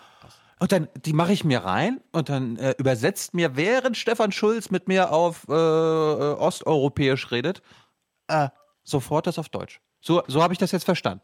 Das heißt, ich brauche eigentlich gar keine Sprache mehr lernen in Europa. Ja, also das Ding ist ja so, Google hat ja jetzt nicht Kopfhörer vorgestellt, die plötzlich äh, eine simultane Übersetzung wie bei Star Trek machen oder so, bei der der die Computer... Kopfhörer, die Kopfhörer übersetzen das eh nicht, sondern es ist ja verbunden mit meinem Handy. Ich glaube, ich musste auch eh ein Android-Handy haben. Mit dem iPhone geht das wahrscheinlich nicht.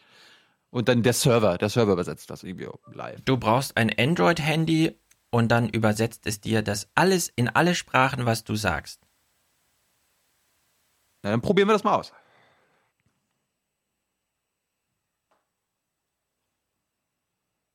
Vous avez besoin d'un téléphone Android, puis il le traduira dans toutes les langues que vous dites.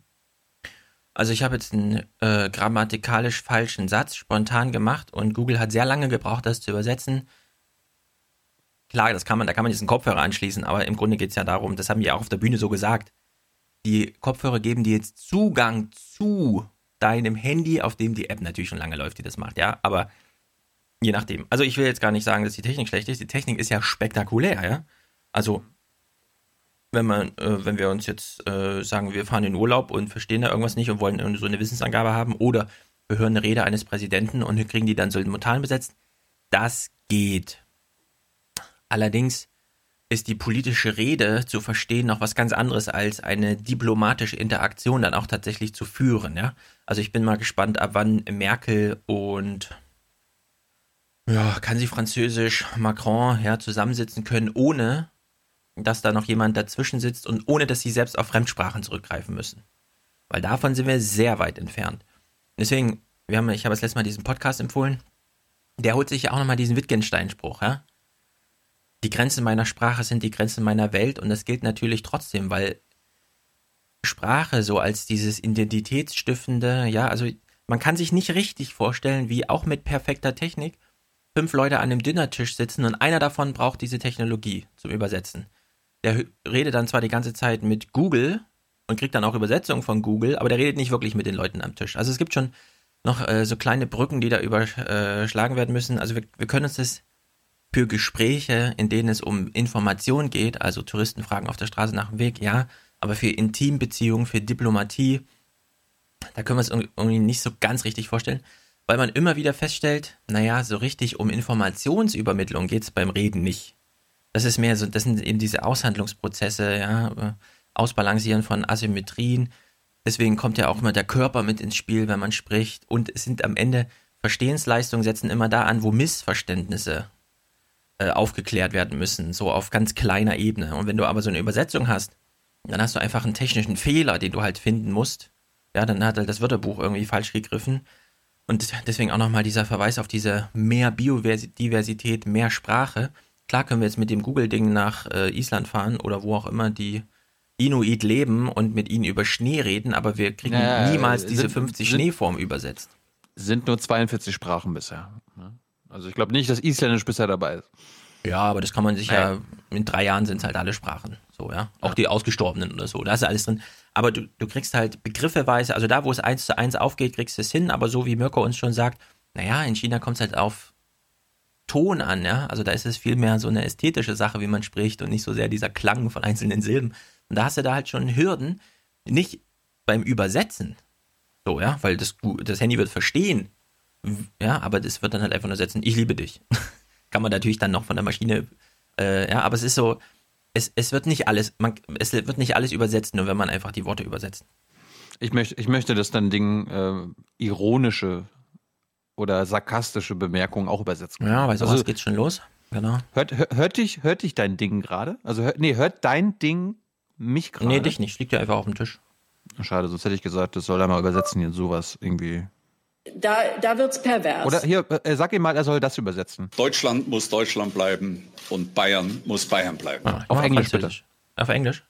Ja. Okay, Moment. Englisch. Deutschland muss Deutschland bleiben und Bayern muss Bayern bleiben. Germany must remain Germany and Bavaria must remain Bayern. Ja, also wenn oh. du einen sehr einfachen Satz hast, klar, also deswegen, also auf der Ebene gibt es keine Probleme, ja. Der wird dir den Satz eins zu eins informationsmäßig, das Handy versteht dich ja auch erst rein, ja. Also es versteht ja, was du wörtlich sagen willst, aber. Ja, den, den, den bitte auch noch. Das ist, glaube ich, öffentlich bereits bekannt. Das ist, glaube ich, öffentlich bereits bekannt. I believe this is already publicly known. Ja. Oh, ja, du wirst oh. damit sehr weit kommen. Wenn du als Tourist auf der Straße irgendwo, du kannst dich darauf verlassen, dass das ordentlich funktioniert. Aber du wirst nicht äh, bei deinem Austauschschulkind, wenn du die Frage stellst, na, wie war es heute in der Schule? Äh, und da geht es nicht, es ist keine Wissensfrage, das ist so eine Befindlichkeitsfrage, ja. Dann wird dir das Handy irgendwas übersetzen, aber es ist halt wie immer bei Google, Wissensfragen 1a, bei allem anderen, also da, wo deine Sozialität beginnt, da hängt es halt so ein bisschen, ja. Ich habe mir auch schon überlegt, ob man, ob ich jetzt nochmal äh, äh, hier Moritz, Dirk und Rena äh, im Podcast nur zu diesem Thema jetzt, ja, weil wir nochmal André Kieserling Kommunikation unter Anwesenden lesen müssten. Das wäre mal eine Überlegung für einen Winter, für so eine kalte Winternacht oder so. Wenn man sich äh, sowas, naja, aber es ist im Grunde das, was wir, oder was ich ja schon häufiger gesagt habe zum Thema Social Media. Ja, du sitzt halt abends da, was weiß ich, Schüler, Klassenverbund, du sitzt abends in deinem Bett und textest die ganze Zeit in dein Handy rein und erreichst damit auch deine Klassenkameraden und so weiter. Ja? Am Ende machst du so eine Profilpflege mit dir selbst. Also du bist den ganzen Abend eigentlich mit dir beschäftigt. Das ist ein Selbstgespräch, das ist Selbstfindung, das ist Selbstbehauptung, sodass am nächsten Morgen, wenn du wieder unter deinen Leuten bist, ja, sozusagen dein Status nochmal gefestigter ist. Und so ein bisschen kommt das jetzt auch in diese Übersetzung. Ja? Also du, du sprichst tatsächlich dann doch mit einer Maschine in dem Moment. Und der andere spricht dann auch mit einer Maschine und die Maschine vermittelt. Aber du kommst niemals in dieses Sprachgefühl rein, dass du halt wirklich dich dann auch in so eine Geschichte reindenkst. Worte kommen ja irgendwo her. Oder, und das finde ich halt immer wieder so bezeichnend, wenn die Franzosen nach Deutschland kommen und wir erklären denen unsere Sprache und wir sagen, ja, also wenn wir lesen, dann lesen wir. Das Wort heißt lesen. Dann fällt den Deutschen erst so nach einer Weile auf, ach so, wenn wir Wein ernten, Sachen, die uns besonders wertvoll sind, dann sprechen wir ja auch von Lese. Was hat das eigentlich für eine Bedeutung? Rückbezogen auf das Wort lesen, also Worte lesen und verstehen. Ja, und solche Feinheiten in der Sprache, die, die gehen halt völlig verloren, wenn du so eine Übersetzung hast. Deswegen, ja, das wird die Welt auf jeden Fall enger zusammenführen, aber du kannst damit keine WG-Gemeinschaft gründen, die dich wirklich äh, zufrieden macht. Du wirst damit keine Intimbeziehung gründen können und eine diplomatische Interaktion, bei denen es um Atomwaffen oder sowas geht und dann irgendwie Zugeständnisse gemacht werden müssen, das kann man auch schwer, glaube ich, über so ein Ding machen. Ja? Also in der Hinsicht ist es wieder so ein, finde es super cool. Die Technik ist auf jeden Fall beeindruckend. Die greifen ja auch ganz viele Sachen zusammen, dass mich überhaupt das Handy äh, versteht, ja, was ich sage, und das dann noch übersetzt und dann wieder selbst sprechen kann. Das sind ja im Grunde drei Unwahrscheinlichkeiten, die da einfach zusammengebaut werden. Eine so eine Technologie, aber naja, Kannst du das, kannst du das hier nochmal übersetzen lassen? Wir wollen die Wählerinnen und Wähler der AfD zurückgewinnen. Das mache ich aber mal in Französisch, glaube ich. Dann wissen wir ja nicht, ob es stimmt. Ja, aber das ist, das ist, das, das ist das Los bei der Sprache, weißt du? Wir wollen die Wähler der AfD zurückgewinnen. Nein, nein, nein, nein, nein. Die Wählerinnen und Wähler. Achso, okay. Wir wollen die Wählerinnen und Wähler der AfD zurückgewinnen.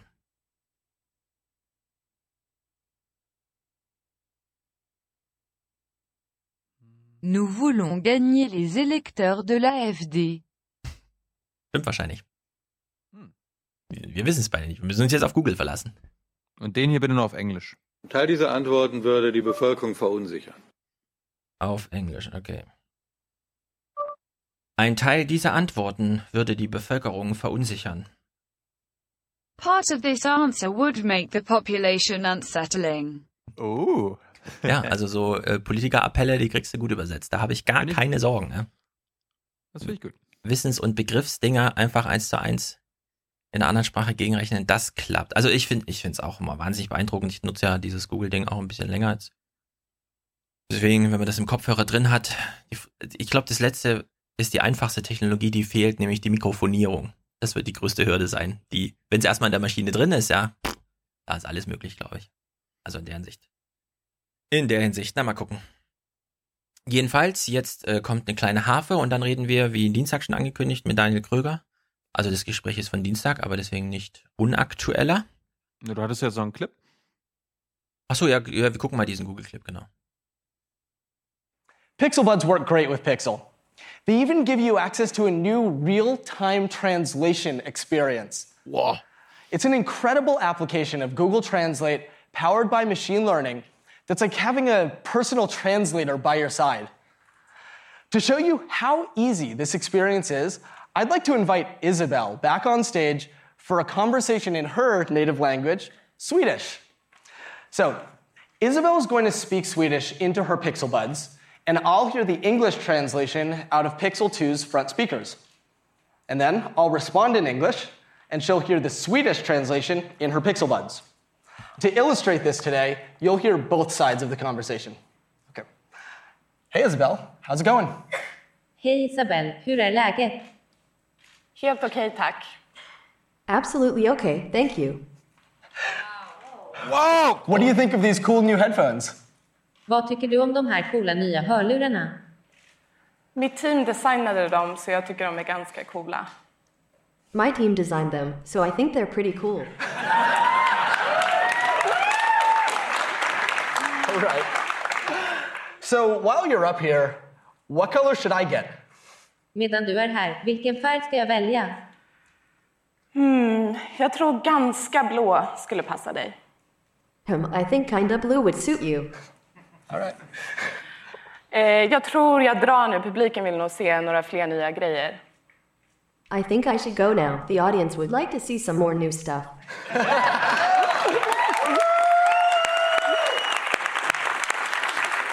Thank you, Isabel. So with Pixel Buds, I can use real-time Google Translate to have a natural conversation in 40 languages. We're letting you connect with the world around you in a more natural way by rethinking how a headphone should work, connecting it to cloud-based machine learning, and giving you access with the touch of a finger. Ja, dieses more natural way, das sagen die jetzt immer, wenn es um Sprechen geht. Das ist bei Facebook auch ganz tief drin. Stimmt ja insoweit auch, weil das wird uns später mal auffallen, diese Bedienung über Finger, die ist wirklich hochgradig artifiziell, ja. So sehr uns die Buchstaben jetzt aus den Fingern fließen, wenn wir das an der Tastatur haben. Und in der Hinsicht, das war eben auch nur in einer Sache jetzt fake. Nämlich, dass die Übersetzung viel schneller war, als sie Google eigentlich macht. Also entweder hatten die da gerade super schnelles Internet und der Server stand da gleich, der das macht, oder irgendwas war da, ja. Aber ansonsten ist das halt äh, erstmal Technik, die so funktioniert und die man jetzt überall einsetzen kann. Und wenn man schon dabei ist, diese App zu benutzen, dann kann man auch mal die Kamerafunktion, sich nämlich die Sprache, so wie man sie bei der Kamera aufnimmt, in dem gleichen Schrift, äh, in der gleichen Schriftart sozusagen sich die Übersetzung anzeigen lassen. Das ist auch alles wahnsinnig spektakulär. Aber es bleiben eben trotzdem Hürden. Wir werden niemals so einen Star Trek Universalübersetzer bekommen, der schon beim ersten gesprochenen Wort weiß, wie die Grammatik aussieht und deswegen live in der Originalgeschwindigkeit sozusagen den Satzbau mitmacht, sondern da wird es immer eine Verzögerung geben und äh, die wird auch immer auffallen. Äh, für Wissensfragen ist es perfekt, aber in Kommunikation geht es so um so viel mehr als um Wissensfragen. Deswegen eigentlich müssten wir genau jetzt, ich finde jetzt ist die richtige Zeit, um Kieseling nochmal zu lesen. Ich habe es schon oft empfohlen als das beste Lehrbuch für Soziologie. Die Dissertation von Kieseling, Kommunikation unter Anwesenden heißt die. Sozusagen das ungeschriebene Buch von Luhmann zu dem Thema. Mal sehen. Brückentechnologie. Das ist. Genau. Brückentechnologie. Gut. Und jetzt kommen wir zu Ähm, Daniel Kröger. Genau. Den hören wir dann gleich. Und Thilo sagt Bisschen euch Anke- nochmal, dass wir neue Facebook-Freunde brauchen und auch mehr Twitter-Follower. Das kannst du machen. Bei so, iTunes ja. ist es mir nicht ganz so wichtig, weil iTunes wird immer unbedeutender. Wir haben, äh, wenn ich mal so vergleiche, ein paar, ein paar Podcasts sind ja aufle äh, aufzeigbar bei Podseed.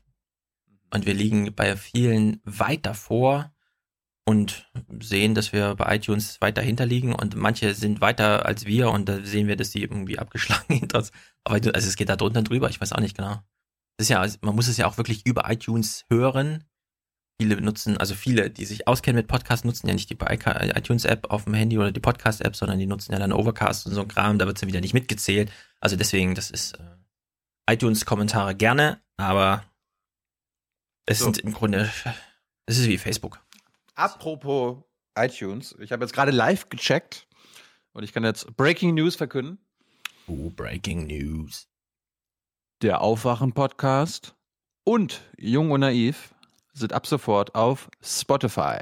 Kann man bei Spotify mit höherer Geschwindigkeit hören? Ähm, Nee, ne? Bei mir, bei mir, warte mal.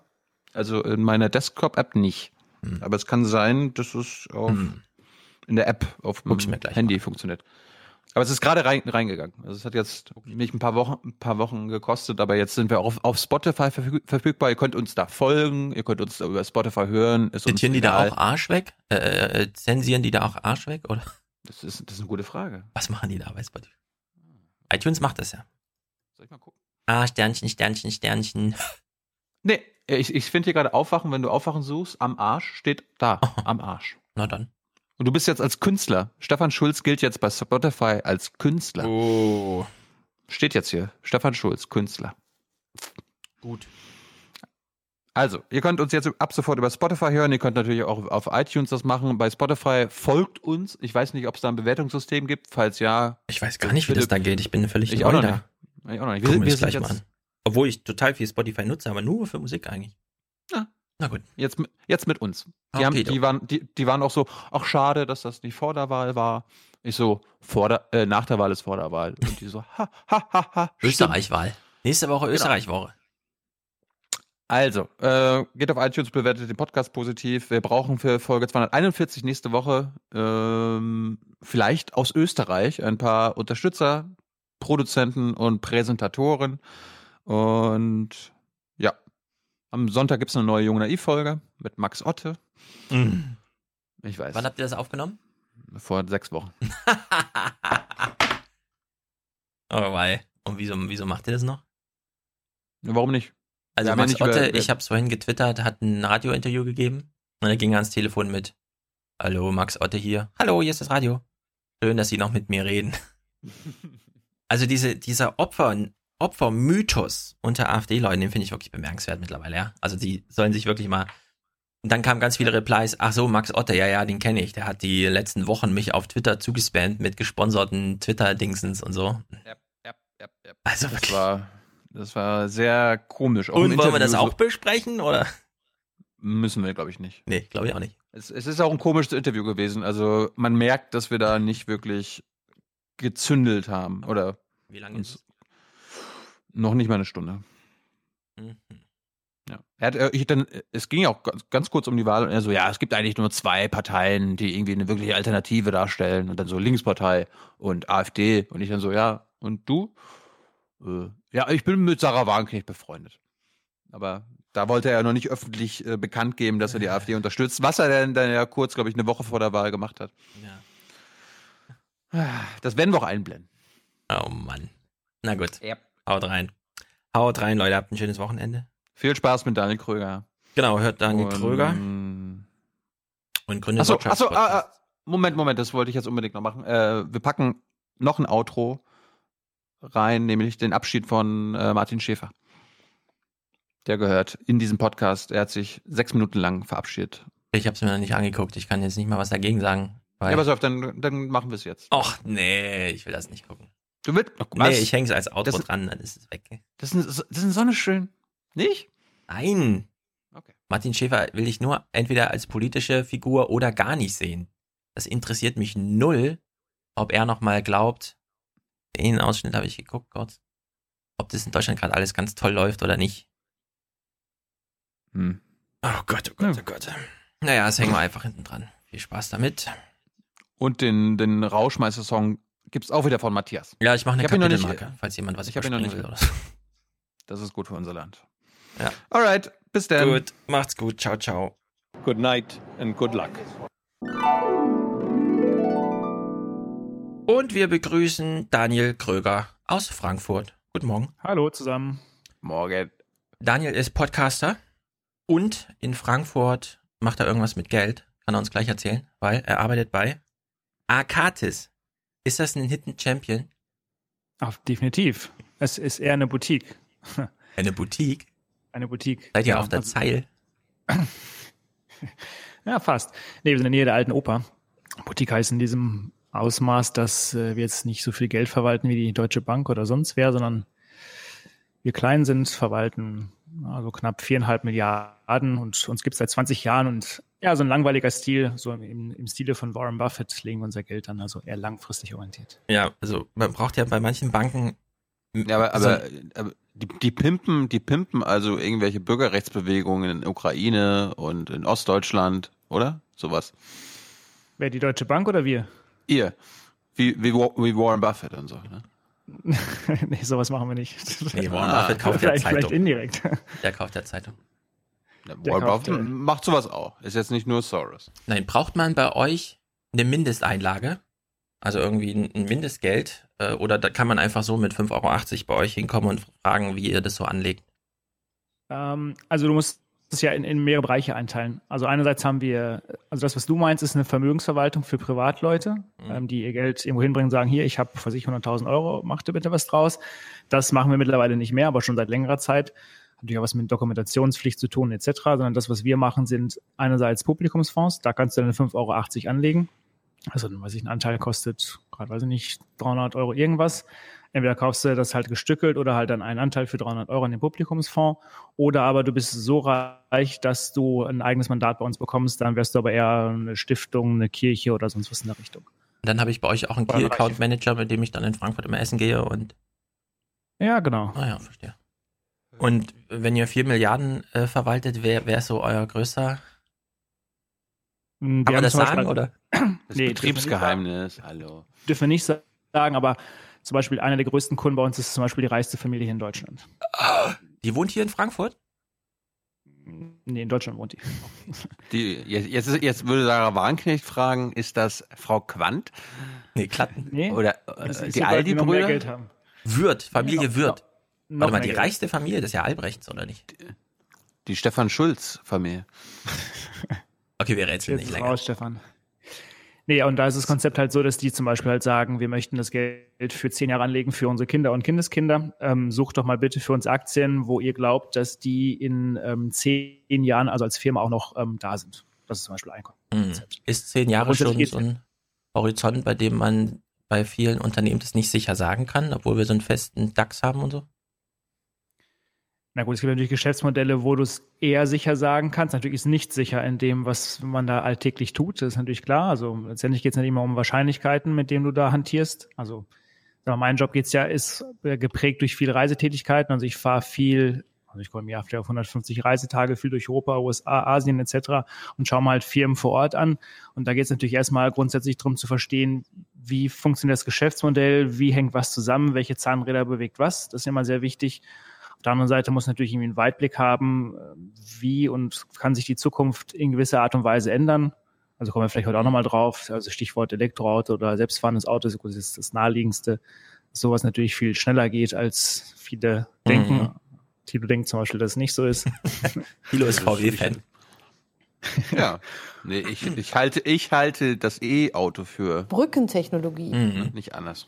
Na gut, dann steigen wir da mal ein, weil Daniel hat schon die richtige Nee, Fährte nee, aber ich, Mhm. ich wollte gerade nur sagen äh, oder fragen den Daniel, ähm, kommen da auch Menschen an und sagen so, ey, äh, wir würden unser Geld gerne so anlegen, damit ich am Ende so wenig wie möglich Erbschaftssteuer bezahlen muss, beziehungsweise für den Fall der Fälle, dass irgendeine linke Regierung an die Macht kommt und eine Erbschaftssteuer, also eine wirkliche Erbschaftssteuer macht, dass ihr, dass wir das so angelegt haben, damit er so wenig wie möglich anfällt. Nee, das passiert nicht. Ah. Weil bei uns kommen Leute hin und sagen, wir haben Betrag X, möchten das anlegen, möchten halt eine gewisse Rendite drauf haben, vielleicht so ein gewissen Risiko. Und all das, was du gerade ansprichst, dafür haben die, wenn sie denn sowas machen, Steuerberater oder sonst was. Aber das ist auch nicht unser Metier. Ja. Also Okay. mir geht es nur darum, wie gesagt, Firmen zu besuchen, zu, zu überlegen, was passiert in der Zukunft. Und klar, das ist auch der entscheidende Punkt natürlich. Warum kauft man überhaupt Aktien? Ähm, du hast da draußen die Börse, die sagt, eine VW ist irgendwie 100 Euro wert und die Aufgabe von mir liegt natürlich daran zu sagen, nein, der innere Wert, also das, was die VW in den nächsten Jahren erwirtschaftet, wie viel ist das also wirklich in der Summe wert und dann umgemünzt in einem Aktienkurs und das ist ins Verhältnis gesetzt. Also ich sage, nein, die VW müsste 130 wert sein, dann kaufe ich natürlich die VW-Aktie. Ja. Haben wir jetzt nicht, aber als Beispiel. So, jetzt hast du ja eben schon Oder gesagt, Apple oder sowas. Manchmal kommen Leute und sagen, wie sieht mein Geld in zehn Jahren aus, wenn ich es ihnen gebe? Und dann musst du dann Antwort drauf geben. Wir gehen jetzt mal zehn Jahre zurück und dafür bist du der beste Ansprechpartner. Weil du ja, Vergangenheit. Oh. ja, die Vergangenheit, in die Krisenjahre Stefan- 2008. Stefan hat sich an die, an die Corbyn-Rede erinnert. Ja? Ich habe mich an die Corbyn und viele andere Reden erinnert, auch an Bäte, wie er meinte, die EZB, das ist das Imperium. Äh, Wir wissen immer nicht, was diese Leute sagen, wenn sie so reden. Und da du nicht nur dich bei Finanzsachen auskennst, sondern auch aus der Podcast-Landschaft bist hier in Frankfurt, Mhm. mit dem Podcast So sieht's aus. Vorher Nee, übrigens, liebe die Hörer, Sache, ist, die Sache ist die, aber. äh, die Sache ist die, vorher nämlich, ja, man kommt durcheinander. Pass mal auf, die Geschichte ist nämlich so. Daniel hat angefangen zu bloggen bei weißgarnix.de mit Thomas Strobel, Lübberding und Hans Hütt. Dann ist Strobel gegangen und dann hieß der Blog plötzlich, wie es aussieht. Und jetzt heißt der Podcast, die Sache ist die.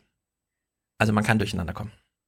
Ihr habt, ihr, ihr, ihr habt mit dem großen CDU-Urgestein Thomas Strobel einen Blog gemacht. Naja, ist der falsche Thomas Strobel. Ah. Ja, es gibt noch einen viel cooleren Thomas Strobel, der damals die Seite gemacht hat, die ganz Deutschland in Aufruhr versetzt hat. Wenn wir heute noch, wir haben zum Beispiel ja auch hier mit von der Zeit, wie hieß er, der Zeitjournalist, der Herdentriebmensch, als wir ihm gesagt haben, wer ist er denn, Schirach? Als wir ihm gesagt Äh, haben, nee, Schieritz. Schieritz, Schieritz. Schieritz. Wir ihm gesagt haben, ja, hier, und Thomas Strobel damals, ne, ihr habt da zeitgleich angefangen, du mit Herdentrieb, er mit weiß gar nicht. Ja, das, diese Zeit damals. Na, wie auch immer. Thilo hat schon richtig gesagt, wir haben das letzte Mal den äh, Corbyn gehört. Und der stand ja tatsächlich 2017 auf der Bühne und hat gesagt, vielleicht ist 2008 ja mal das richtige, äh, 2018, 17, 18 jetzt, unser Jahr, vielleicht mal der richtige Zeitpunkt, um die Krise 2008 zu lösen. Ich weiß nicht genau, was er meinte, aber ich habe gedacht, das ist doch alles gelöst. Also Merkel hat mir gesagt, äh, wir sind stärker aus der Krise rausgekommen, als wir in sie reingegangen sind. Jetzt sagt der, jetzt sagt der Corbyn plötzlich, wir sollten die Krise jetzt mal lösen. Also haben wir die Krise jetzt gelöst oder nicht? Ich glaube, so pauschal kann man das nicht beantworten. Ich würde mal behaupten, dass wir noch mittendrin sind und wenn nicht auf etwas zusteuern, was vielleicht noch viel größer ist. Der Eisberg. Dietmar Bartsch hat gesagt, der Eisberg kommt. Wir Okay. sehen ihn schon. Also wenn du sagst größer, wie, wie groß war denn die Krise 2008? Na, ich glaube, also angefangen hat natürlich alles irgendwo bei äh, mit der Dotcom-Blase im, im Jahre no- 98, 99. Die Leute haben sich alle gefreut und äh, haben wie wild Aktien gekauft. Der Taxi fra fragt im Auto, Mensch, wo muss ich mein Geld investieren? Und alle waren irgendwie sehr, sehr euphorisch. Und das Ende kennen wir alle. Und es gab halt viele Firmen, die nur einen, einen Schreibtisch hatten und einen Kugelschreiber und eine tolle Idee und die waren Milliarden wert gewesen. Lindner zum Beispiel. Bitte? Christian Lindner ja zum Beispiel. Genau. Ähm, Aufgaben sind nur dornige Äste, oder wie war das? Nee, Probleme sind nur dornige Äste.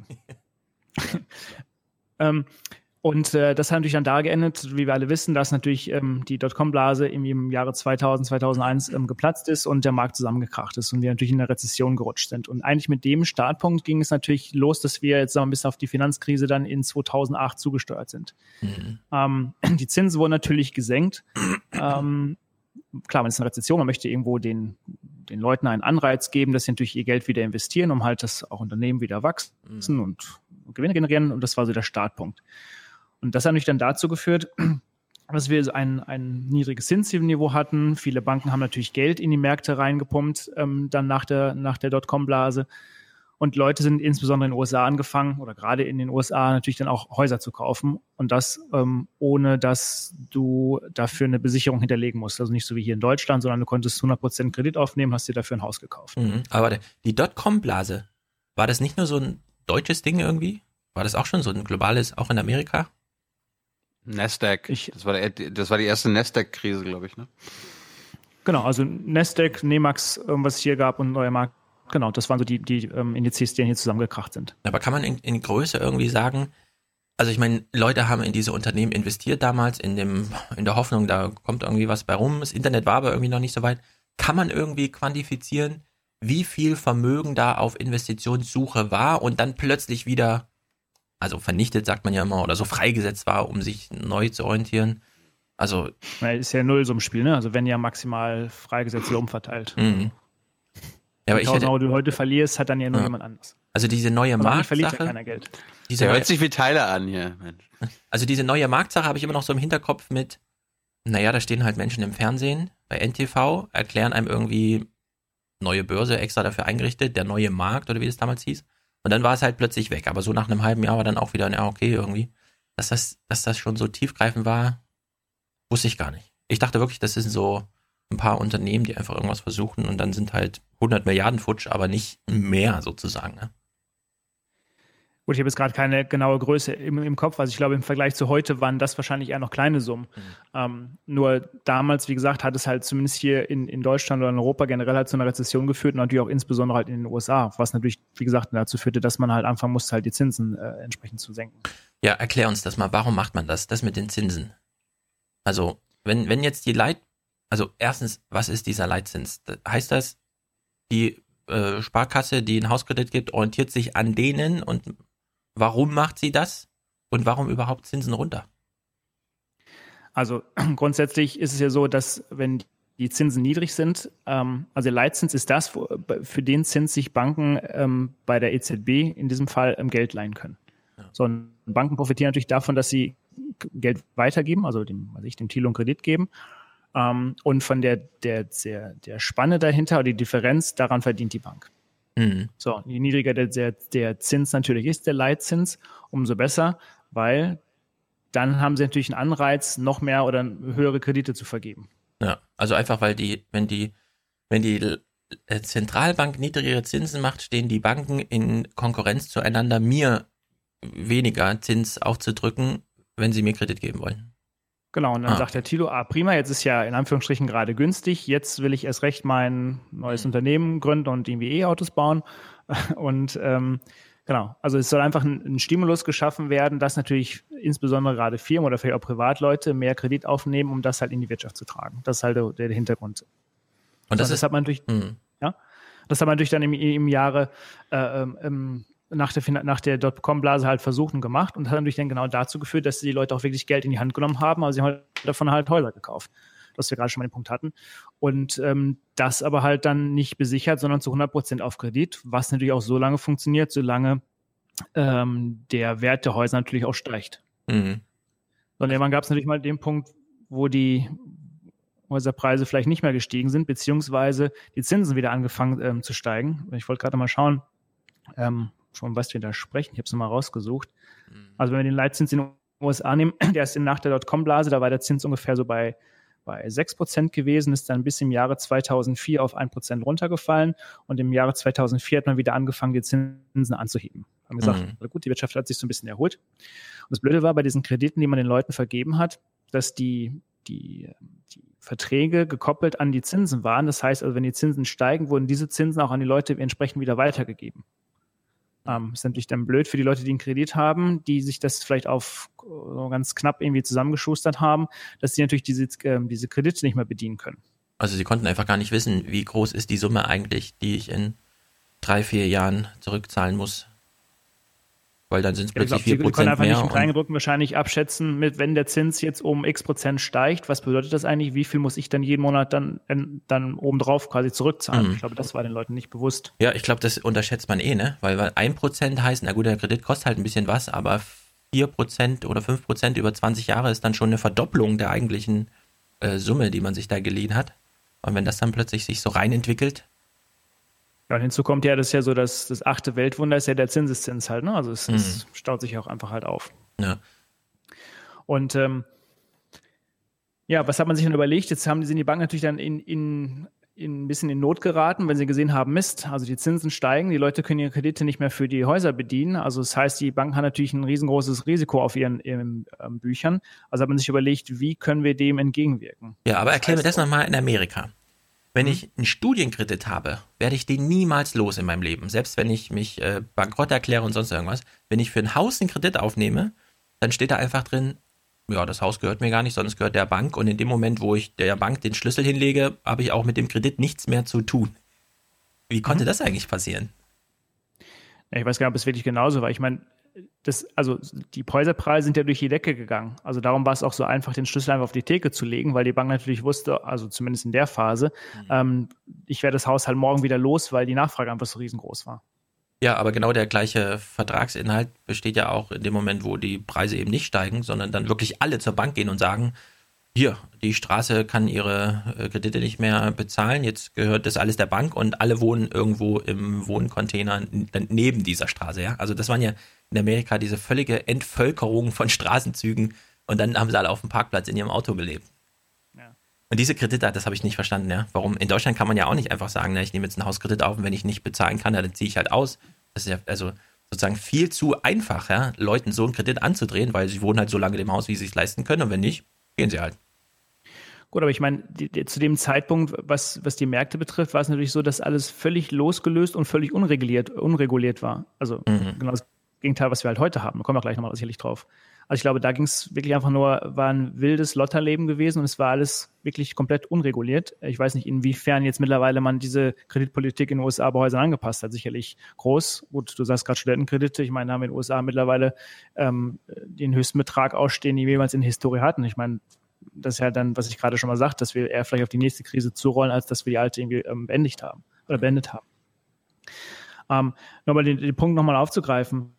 Also man hat jetzt also nun die Kredite vergeben, die Leute konnten die zum Teil nicht mehr bezahlen, weil die Zinsen wieder gestiegen sind und die Banken haben sich überlegt, Mist, was machen wir denn jetzt? Man hat also dann diese ganzen schlechten Kredite ähm, genommen und hat die, ähm, sag ich mal, in kleine Scheiben geschnitten und neu verpackt. Also MBS, so Mortgage Back Securities hat man das Ganze dann genannt. Mhm. So, damit es halt nicht so auffällt und nicht alles so schlecht aussieht, hat man die nochmal in CDOs, also Collateral Debt Obligations verpackt. Also heißt, man hat es ein bisschen gemixt, also den schlechten Kredit äh, von, von uns beiden verpackt mit einem guten Kredit. So sah das Gesamtpaket natürlich gut aus, aber in dem Paket schlummerten halt dann diese, diese Pakete von Leuten, die unter Umständen das Ganze nicht mal bis zum Ende bezahlen konnten. Ja. So, und dadurch alles unreguliert war und alle natürlich trotzdem heiß auf diese Papiere waren, wurden die natürlich wie warme Semmeln wegverkauft. Und am Ende des Tages wusste natürlich keine Bank mehr so richtig, was für Kredite sie eigentlich in den Büchern haben. Und das war eigentlich dann der Auslöser von der Finanzkrise. Ähm, letztendlich mit dem Zusammenbruch von, von Lehman Brothers halt. Mhm ich habe mir, ich habe mir damals immer gemerkt, ähm, keine Ahnung, wenn du hier in Deutschland ein Haus bauen willst und das kostet dich im Großen und Ganzen 100.000 Euro, du musst mhm. ja trotzdem äh, einen gewissen Eigen, Eigen, Eigen, Eigenkapital mitbringen, also keine Ahnung, 20 Prozent, 25 Prozent, 30 Prozent. Mhm. Äh, in, Großbrit äh, in Großbritannien, in Florida, in Amerika war es dann eher so, teilweise musstest du nur 5 Prozent mitbringen oder mhm. manchmal sogar 0 Prozent und das ist halt purer Wahnsinn gewesen.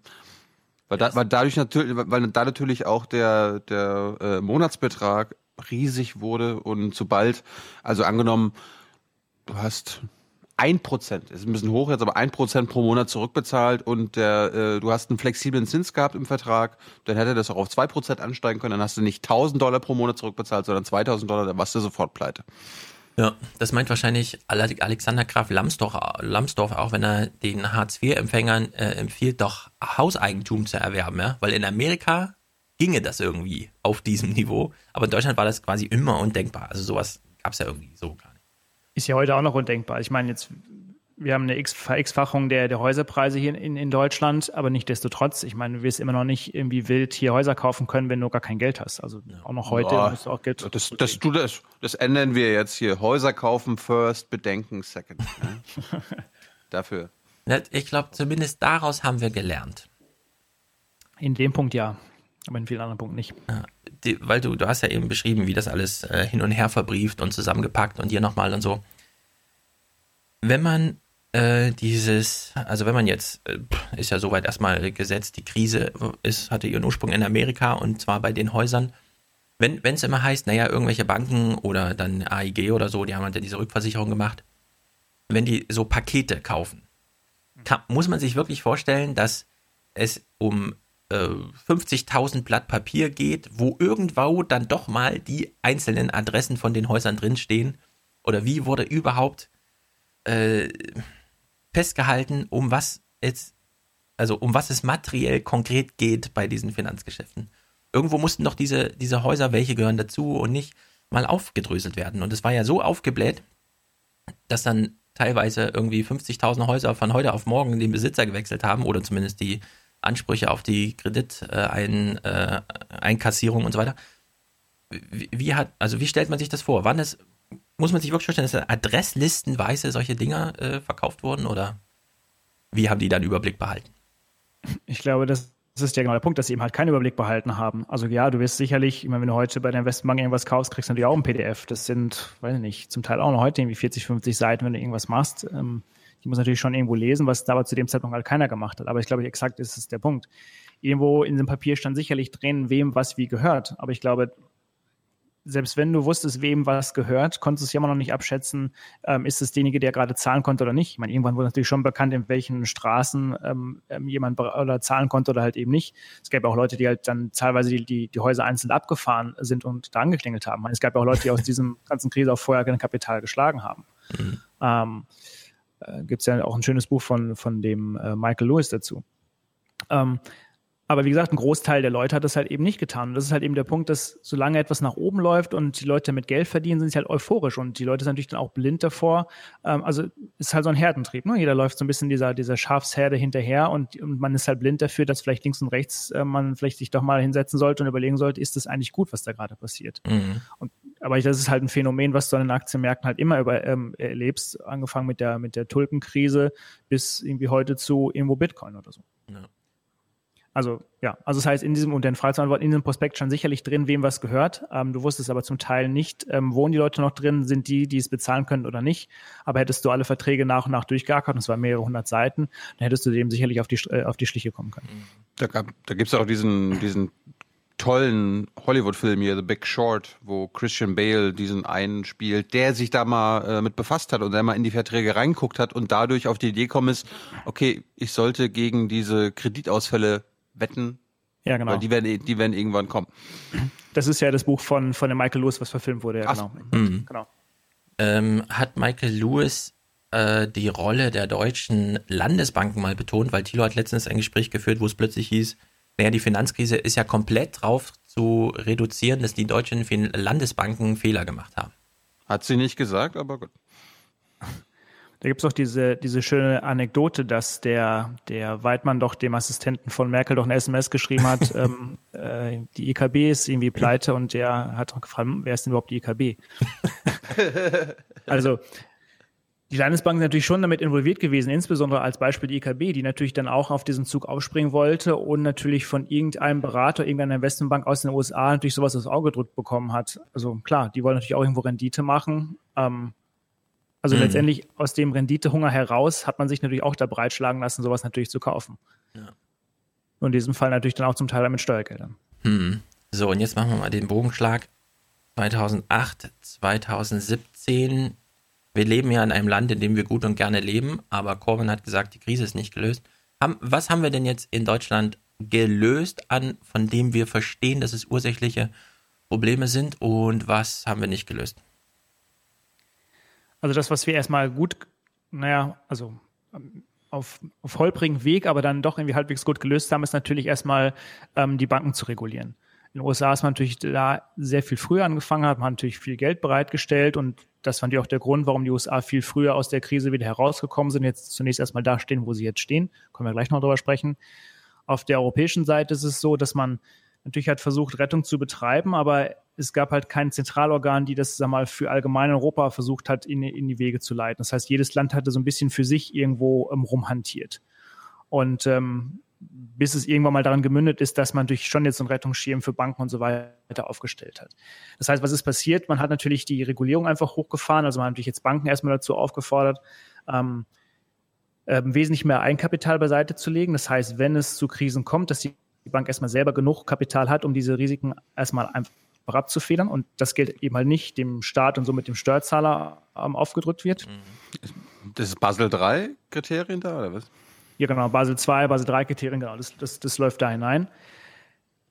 Das birgt natürlich auch, auch schon wieder ähm, so ein bisschen Kriterien oder ein bisschen Risiken in der Form, dass man natürlich das so ein bisschen so eine Art Mikromanagement betrieben hat. Ja? Also man geht jetzt der, zu der Bank hin und sagt, was sie machen darf, was sie nicht machen darf. Ähm, gewisse Dinge müssen mit Eigenkapital belegt werden. Das ist dann schon eine blöde Sache. Wenn du ähm, Kredite vergibst, dann musst du ja Eigenkapital, mit Eigenkapital das Ganze hinterlegen. Das kannst du natürlich, was ich, ähm, mit, oder das machst du mit Anleihen, die aber, wenn du die kaufst zum Beispiel, musst du kein Eigenkapital hinterlegen. Mhm. So, das wissen wir aber alle. Also eine Anleihe ist ja nichts anderes wie ein Kredit zu vergeben, nur das Ganze ist auf meinetwegen Staatsebene. Ähm, es gibt es Länder, die sind sicher wie, wie Deutschland. Also da würde ich eher sagen, da fällt keine Staatsanleihe aus. Aber das Gleiche gilt aber auch für griechische Staatsanleihen zu dem damaligen Zeitpunkt. Also Du kannst eine, dein Geld in eine griechische Staatsanleihe parken und die ist aber, musst du nicht mit Eigenkapital hinterlegen, weil die sicher ist. Was ja völliger Blödsinn ist. Wir wissen alle, dass so ein Kredit bei, der, bei Griechenland natürlich auch mal ausfallen kann. Äh, wissen wir das alle? Bisher haben wir uns ja mit Händen und Füßen dagegen gewehrt, dass es tatsächlich so weit kommt. Also, Frau Lagarde will das ja, dass so ein Kredit dann auch mal ausfällt. aber so richtig dazu gekommen ist es ja dann doch noch nicht. Nee, weil wir natürlich den, den bisher den Griechen natürlich immer, ähm, sag ich mal, unter, gestützt haben. Wobei man natürlich, ja, das ist ja so ein bisschen das, das Phänomen gerade, witzigerweise, dass jetzt durch die, die, durch die Bundestagswahl und man natürlich jetzt bei den Koalitionsverhandlungen so ein bisschen äh, nervös geworden ist, weil natürlich gerade die FDP und der Lindner natürlich auch schon vorher im Wahlkampf dafür eingetreten ist, hm, wir müssen uns Griechenland nochmal genauer ähm, anschauen und im Worst Case müssen die halt eben austreten. Das natürlich dazu geführt hat, dass seit der Bundestagswahl der griechische Markt, glaube ich, irgendwie über 10, 12 Prozent verloren hat, insbesondere griechische Banken über 28 Prozent. Ja.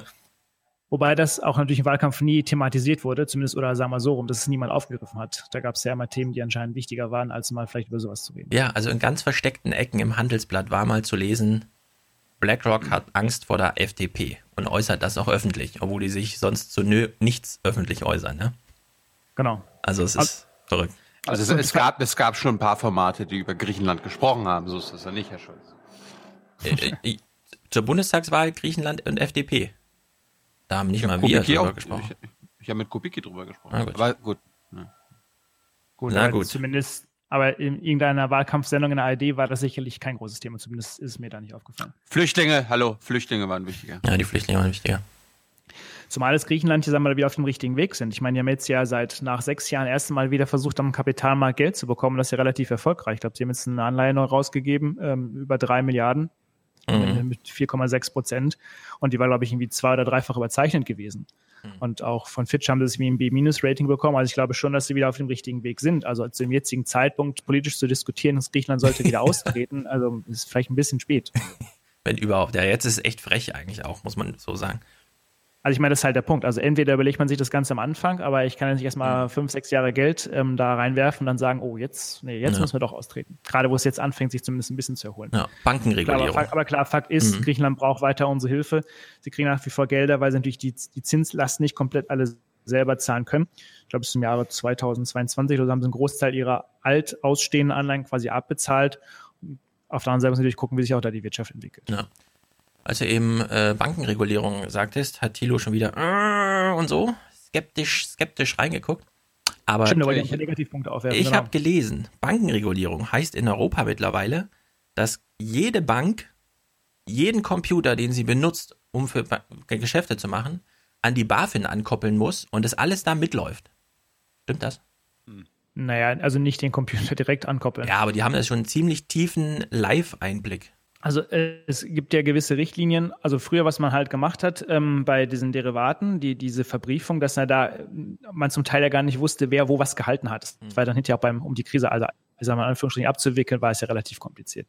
Das heißt also, was man also jetzt macht, man möchte eigentlich jetzt quasi live dokumentieren und wissen, wer hält wo was und wann in dem Sinne halt. Wer hat wann was gekauft und wer hält was, um halt genau da zu wissen, wo schlummern eigentlich die Risiken, wo sind die. Also hat die Deutsche Bank jetzt alles aufgekauft und hat, Riesen, hat ein, ähm, ein, Risiko oder hat sie mir die Commerzbank oder sonst wer halt. Ich glaube, mhm. das dient es. Das ist das, was du gerade meintest. Also nicht jeder Computer angekoppelt, aber es gibt diese ESMA-Richtlinie, die müsste es, glaube ich, sein, die genau das vorschreibt, dass das ähm, da dokumentiert wird. Ja. Also ich ich muss es einfach melden am Ende des Tages. Mhm. Ja, also ich fand das nämlich ziemlich erstaunlich, ehrlich gesagt, wie tief der Einblick der BaFin mittlerweile ist. Und nicht nur, dass es sozusagen live mitdokumentiert wird, sondern dass live auch gleich so eine automatisierte äh, Analyse läuft, wo dann so ab und zu mal Kennziffern übergerissen werden und dann auch gleich Alarmglöckchen schrillen und dann es sozusagen Kontakt zwischen BaFin und Bank gibt und so. Also ich fand es ein bisschen erstaunlich. Aber der entscheidende Punkt ist ja der hier, was ich gerade sagte. Einerseits, man kann Anleihen nehmen, die müssen nicht in Eigenkapital hinterlegt werden, obwohl es, wie gesagt, Kredite an irgendwelche Länder gibt, die hochrisikoreich sind. Also da hat man sicherlich das Risiko noch nicht im Griff, weil man das nie abgeändert hat. Jetzt sind die Banken natürlich in, generell in Europa alle gut kapitalisiert. Sie haben eine Eigenkapitalquote irgendwo von, weiß ich nicht, 10, 11, 12 Prozent zu früheren Krisenzeiten oder damals war es irgendwie bei drei Prozent. Auf der anderen Seite, was man natürlich nicht mit in Betracht zieht, ist, dass man nochmal schaut, wie sehr ähm, steht das im Verhältnis zu den Schulden, die die Bank hat. Da will manche Banken, auch gerade die Deutsche Bank, Commerzbank, auch noch ein bisschen alt aussehen. Und man macht das Ganze natürlich auch, also der gesamte Hintergrund war ja zu sagen, ähm, wir dürfen keine Banken mehr haben, die, sagen wir mal, zu big to fail einfach sind. Mhm. So, was natürlich aber jetzt passiert ist, dadurch, dass man so eine Art Mikromanagement von, ähm, von der Behörde betreibt, haben die Banken natürlich enormen Aufwand, um das auch alles zu bewältigen. Also was du gerade sagst, Dokumentation, was halte ich denn gerade, ähm, solche Dinge. Was natürlich dazu führt, dass ich höheren Aufwand habe, somit höhere Kosten. Auf der anderen Seite sind die Zinsen aber so niedrig, dass ich aber auch nach wie vor weniger verdiene. Wir wissen ja, wie es um die Banken gestellt sind. So, also das heißt also, wenn ich eine kleine Bank bin, kann ich das gar nicht mehr alles bewältigen und gleichzeitig auch noch Geld verdienen. Das heißt also, die großen Banken fangen natürlich jetzt an, die kleinen Banken aufzukaufen. Das heißt also, wir kommen bei weitem nicht davon weg, dass wir zu big to fail sind. Im Gegenteil, die Banken werden halt noch zum Teil größer. Mhm. Das ist so ein bisschen, was jetzt so im Hintergrund eigentlich schlummert. Also ja, einerseits ist die Krise gelöst, wenn jetzt mal eine Bank Probleme haben sollte, sie würde nicht sofort irgendwie ähm, hops gehen, weil sie genug Eigenkapital hat, das hat man schon gelöst. Auf der anderen Seite hat man aber wieder das Tor geöffnet, wie gesagt, auch zum Teil durch die niedrigen Zinsen, dass ähm, diese Banken natürlich da jetzt ähm, die Kosten nicht mehr stemmen können. Und, Und wenn wir wissen, wie so ein mhm. Bankensektor bestellt ist, ich meine, wenn ich jetzt die Deutsche Bank bin, dann ist es so, als wenn ich in den Tito gleich eine Zwangsjacke stecke und noch mit Schaumstoff ein, einpacke. Und wenn ich morgen eine neue Bank gründe, dann ist es so wie so ein kleiner Hamster, der dem Tilo immer in die Wade halt beißt, weil er sich einfach gar nicht mehr bewegen kann, weil er einfach so starr ist, weil er so in einem Korsett gepackt wird. Wenn ich heute eine neue Bank gründe, habe ich es zum Teil wesentlich einfacher, weil ich auch viel einfache Strukturen auch habe und natürlich auch somit auch eine Kosten sparen kann. Mhm. Wie groß, also wie schlimm wird denn jetzt die nächste Krise? Also ich meine, äh, neuer Markt, das sage ich jetzt, habe ich kaum mitbekommen, war so ein bisschen Medienthema. 2008 habe ich natürlich mitbekommen, war es schon ziemlich krass. Äh, und wie wird es 2018 jetzt? Gut, ich bin natürlich kein, kein Krisenprophet. Also das ist ja mal die Sache. Also niemand kann äh, seriös sagen dir, wann wo irgendwas passiert. Logischerweise passiert immer sowas wie eine Art schwarzer Schwan, also eben unvorhersehene Dinge. Also der Auslöser der nächsten Krise wird nicht das sein, was wir heute irgendwie hier bereden. Sonst wäre es ja auch zu einfach. Mhm ich glaube, das, das hatten wir schon ganz am Anfang gehabt. Es geht einfach, man muss tagtäglich Dinge beobachten und ich beobachte viele Dinge, die zumindest nicht gut aussehen. Was heißt das für meine tägliche Arbeit? Ich bereite mich davor, dass irgendwann mal etwas passieren kann. Wie gesagt, ich weiß nicht, wann es passiert. Aber zumindest muss man es weiter beobachten und nicht, was ich gerade auch sagte, nicht wie so eine Herde einfach irgendwie, also nicht einfach der Herde mitlaufen. Wenn man kann es natürlich mal in verschiedene ähm, Dinge halt irgendwie auf, ähm, aufspalten. Wenn ich zum Beispiel ähm, den, den US-Markt äh, mir anschaue, man kann ja mit verschiedenen Kennziffern unter Umständen beurteilen, wie teuer oder wie billig eine Aktie ist. Und da gibt es ja dieses KGV, also ich setze den Kurs ins Verhältnis zu dem Gewinn einer Aktie. Mhm. Das ist bei Facebook immer besonders lustig. Ja, gut, das, hat, das ist aber dann exakt genau der Punkt, das trifft für den ganzen amerikanischen Markt zu. Da bist du mittlerweile bei, beim S&P 500 in den USA bei, bei dem Faktor 25. Also du brauchst also 25 Jahre der aktuellen Gewinne, die du jetzt pro Jahr machst, um den, den Preis zu rechtfertigen. So, und der Durchschnitt liegt ungefähr bei 16. Hm. So, jetzt hatte ich ja gerade gesagt, die USA ist natürlich gut aus der Krise herausgekommen. Sie stehen bis vor kurzem relativ gut da. Kann man jetzt darüber diskutieren, auch mit Trump, ob es da nicht jetzt doch vielleicht in die andere Richtung geht, aber wenn wir jetzt eine andere Baustelle quasi aufmachen. Also da sind wir schon deutlich überbewertet. Das ist der eine Punkt. Ähm, es gibt es, in den USA kannst du die, und nicht in den USA generell, kannst du die, die Volatilität, also das Risiko von Aktien messen, wie schwankungsanfällig diese Aktien sind. Mhm. So, wenn in also das heißt also, in den USA gibt es den, ähm, den CBO, das ist also das Board, wo Optionen ähm, gehandelt werden. Und die haben einen Index herausgebracht, ich weiß gar nicht, schon etliche Jahre, ich glaube 93 oder so, ein eigenes rausgebracht, die halt diese Volatilität messen. Und die Volatilität, also dieser WIX, sagt also, wie die Volatilität, was die Anleger glauben, in 30 Tagen sein wird. Und da haben wir den niedrigsten Stand aller historisch aller Zeiten. Mhm. Das heißt also, die Leute erwarten eben halt nicht, dass es eine hohe Schwankungsbreite gibt und somit auch kein hohes Risiko in den Märkten ist. Also Das ist schon mal ein Indikator, dass die Leute sich erstmal gerade völlig zurücklehnen und völlig entspannt sind. Also wir haben sehr hohe übrig- Preise und sehr wenig Bewegung am Markt. Genau. Weil die Leute alle so, ach, klappt schon, läuft und so. Exakt, weil die alle Leute so entspannt sind und für die eine Krise unvorstellbar ist. Mhm. Das letzte Mal übrigens, dass wir diesen historischen Tiefstand hatten, war im Jahr tatsächlich unter Bill Clinton gewesen. Nur da war die Wirtschaftsleistung in den USA halt x-fach besser gewesen, als sie jetzt war. Also da war es vielleicht noch eine, eine Begründung dafür gewesen, dass es so ist, die wir heute natürlich in der Form halt eben nicht mehr haben. Weiter Indikator ist natürlich das, und das gilt auch für jede Krise, dass wir so eine Art Superstocks haben. Du hast gerade schon Facebook erwähnt, also diese, man zeichnet es ja als Fangaktien, also Facebook, Amazon, Apple, Netflix und Google. Klar, sind alles tolle Geschäftsmodelle und niemand von uns, der jetzt hier sitzt, und jemand, den du fragst, alle werden dir sagen, ja, was, was soll denn da schiefgehen? Hier, Facebook nutzt doch jeder und Apple ist doch so toll und hier Netflix guckt jeder. Was soll es uns zum Himmel auf dieser Welt geben, dass diese Firma zum Einstürzen bringt? Und genau das ist halt die Gefahr. Ich will damit nicht sagen, dass es schlechte Firmen sind, aber die Preise steigen und steigen und irgendwann ist auch keine Rechtfertigung mehr da. Und wir wissen halt alle, es gibt, ich glaube, in den 60er Jahren gab es diesen Nifty 50, da gab es schon mal so einen, so einen Index, der halt abgebildet hat von den besten Aktien aller Zeiten. Da waren natürlich solche Aktien drin wie, wie Kodak und so fort, die natürlich dann irgendwann auch mal pleite gegangen sind. Also irgendwas wird dazu führen, dass auch sicherlich mal irgendwie bei einer Netflix oder bei einer Google etwas schief geht. Ja, lass uns das noch mal ganz kurz genau auf diese gucken. Vor zehn Jahren waren ja die fünf größten Unternehmen in Amerika, die haben alle etwas mit Auto oder Öl oder so zu tun gehabt. Und jetzt sind es alles diese Digitalunternehmen.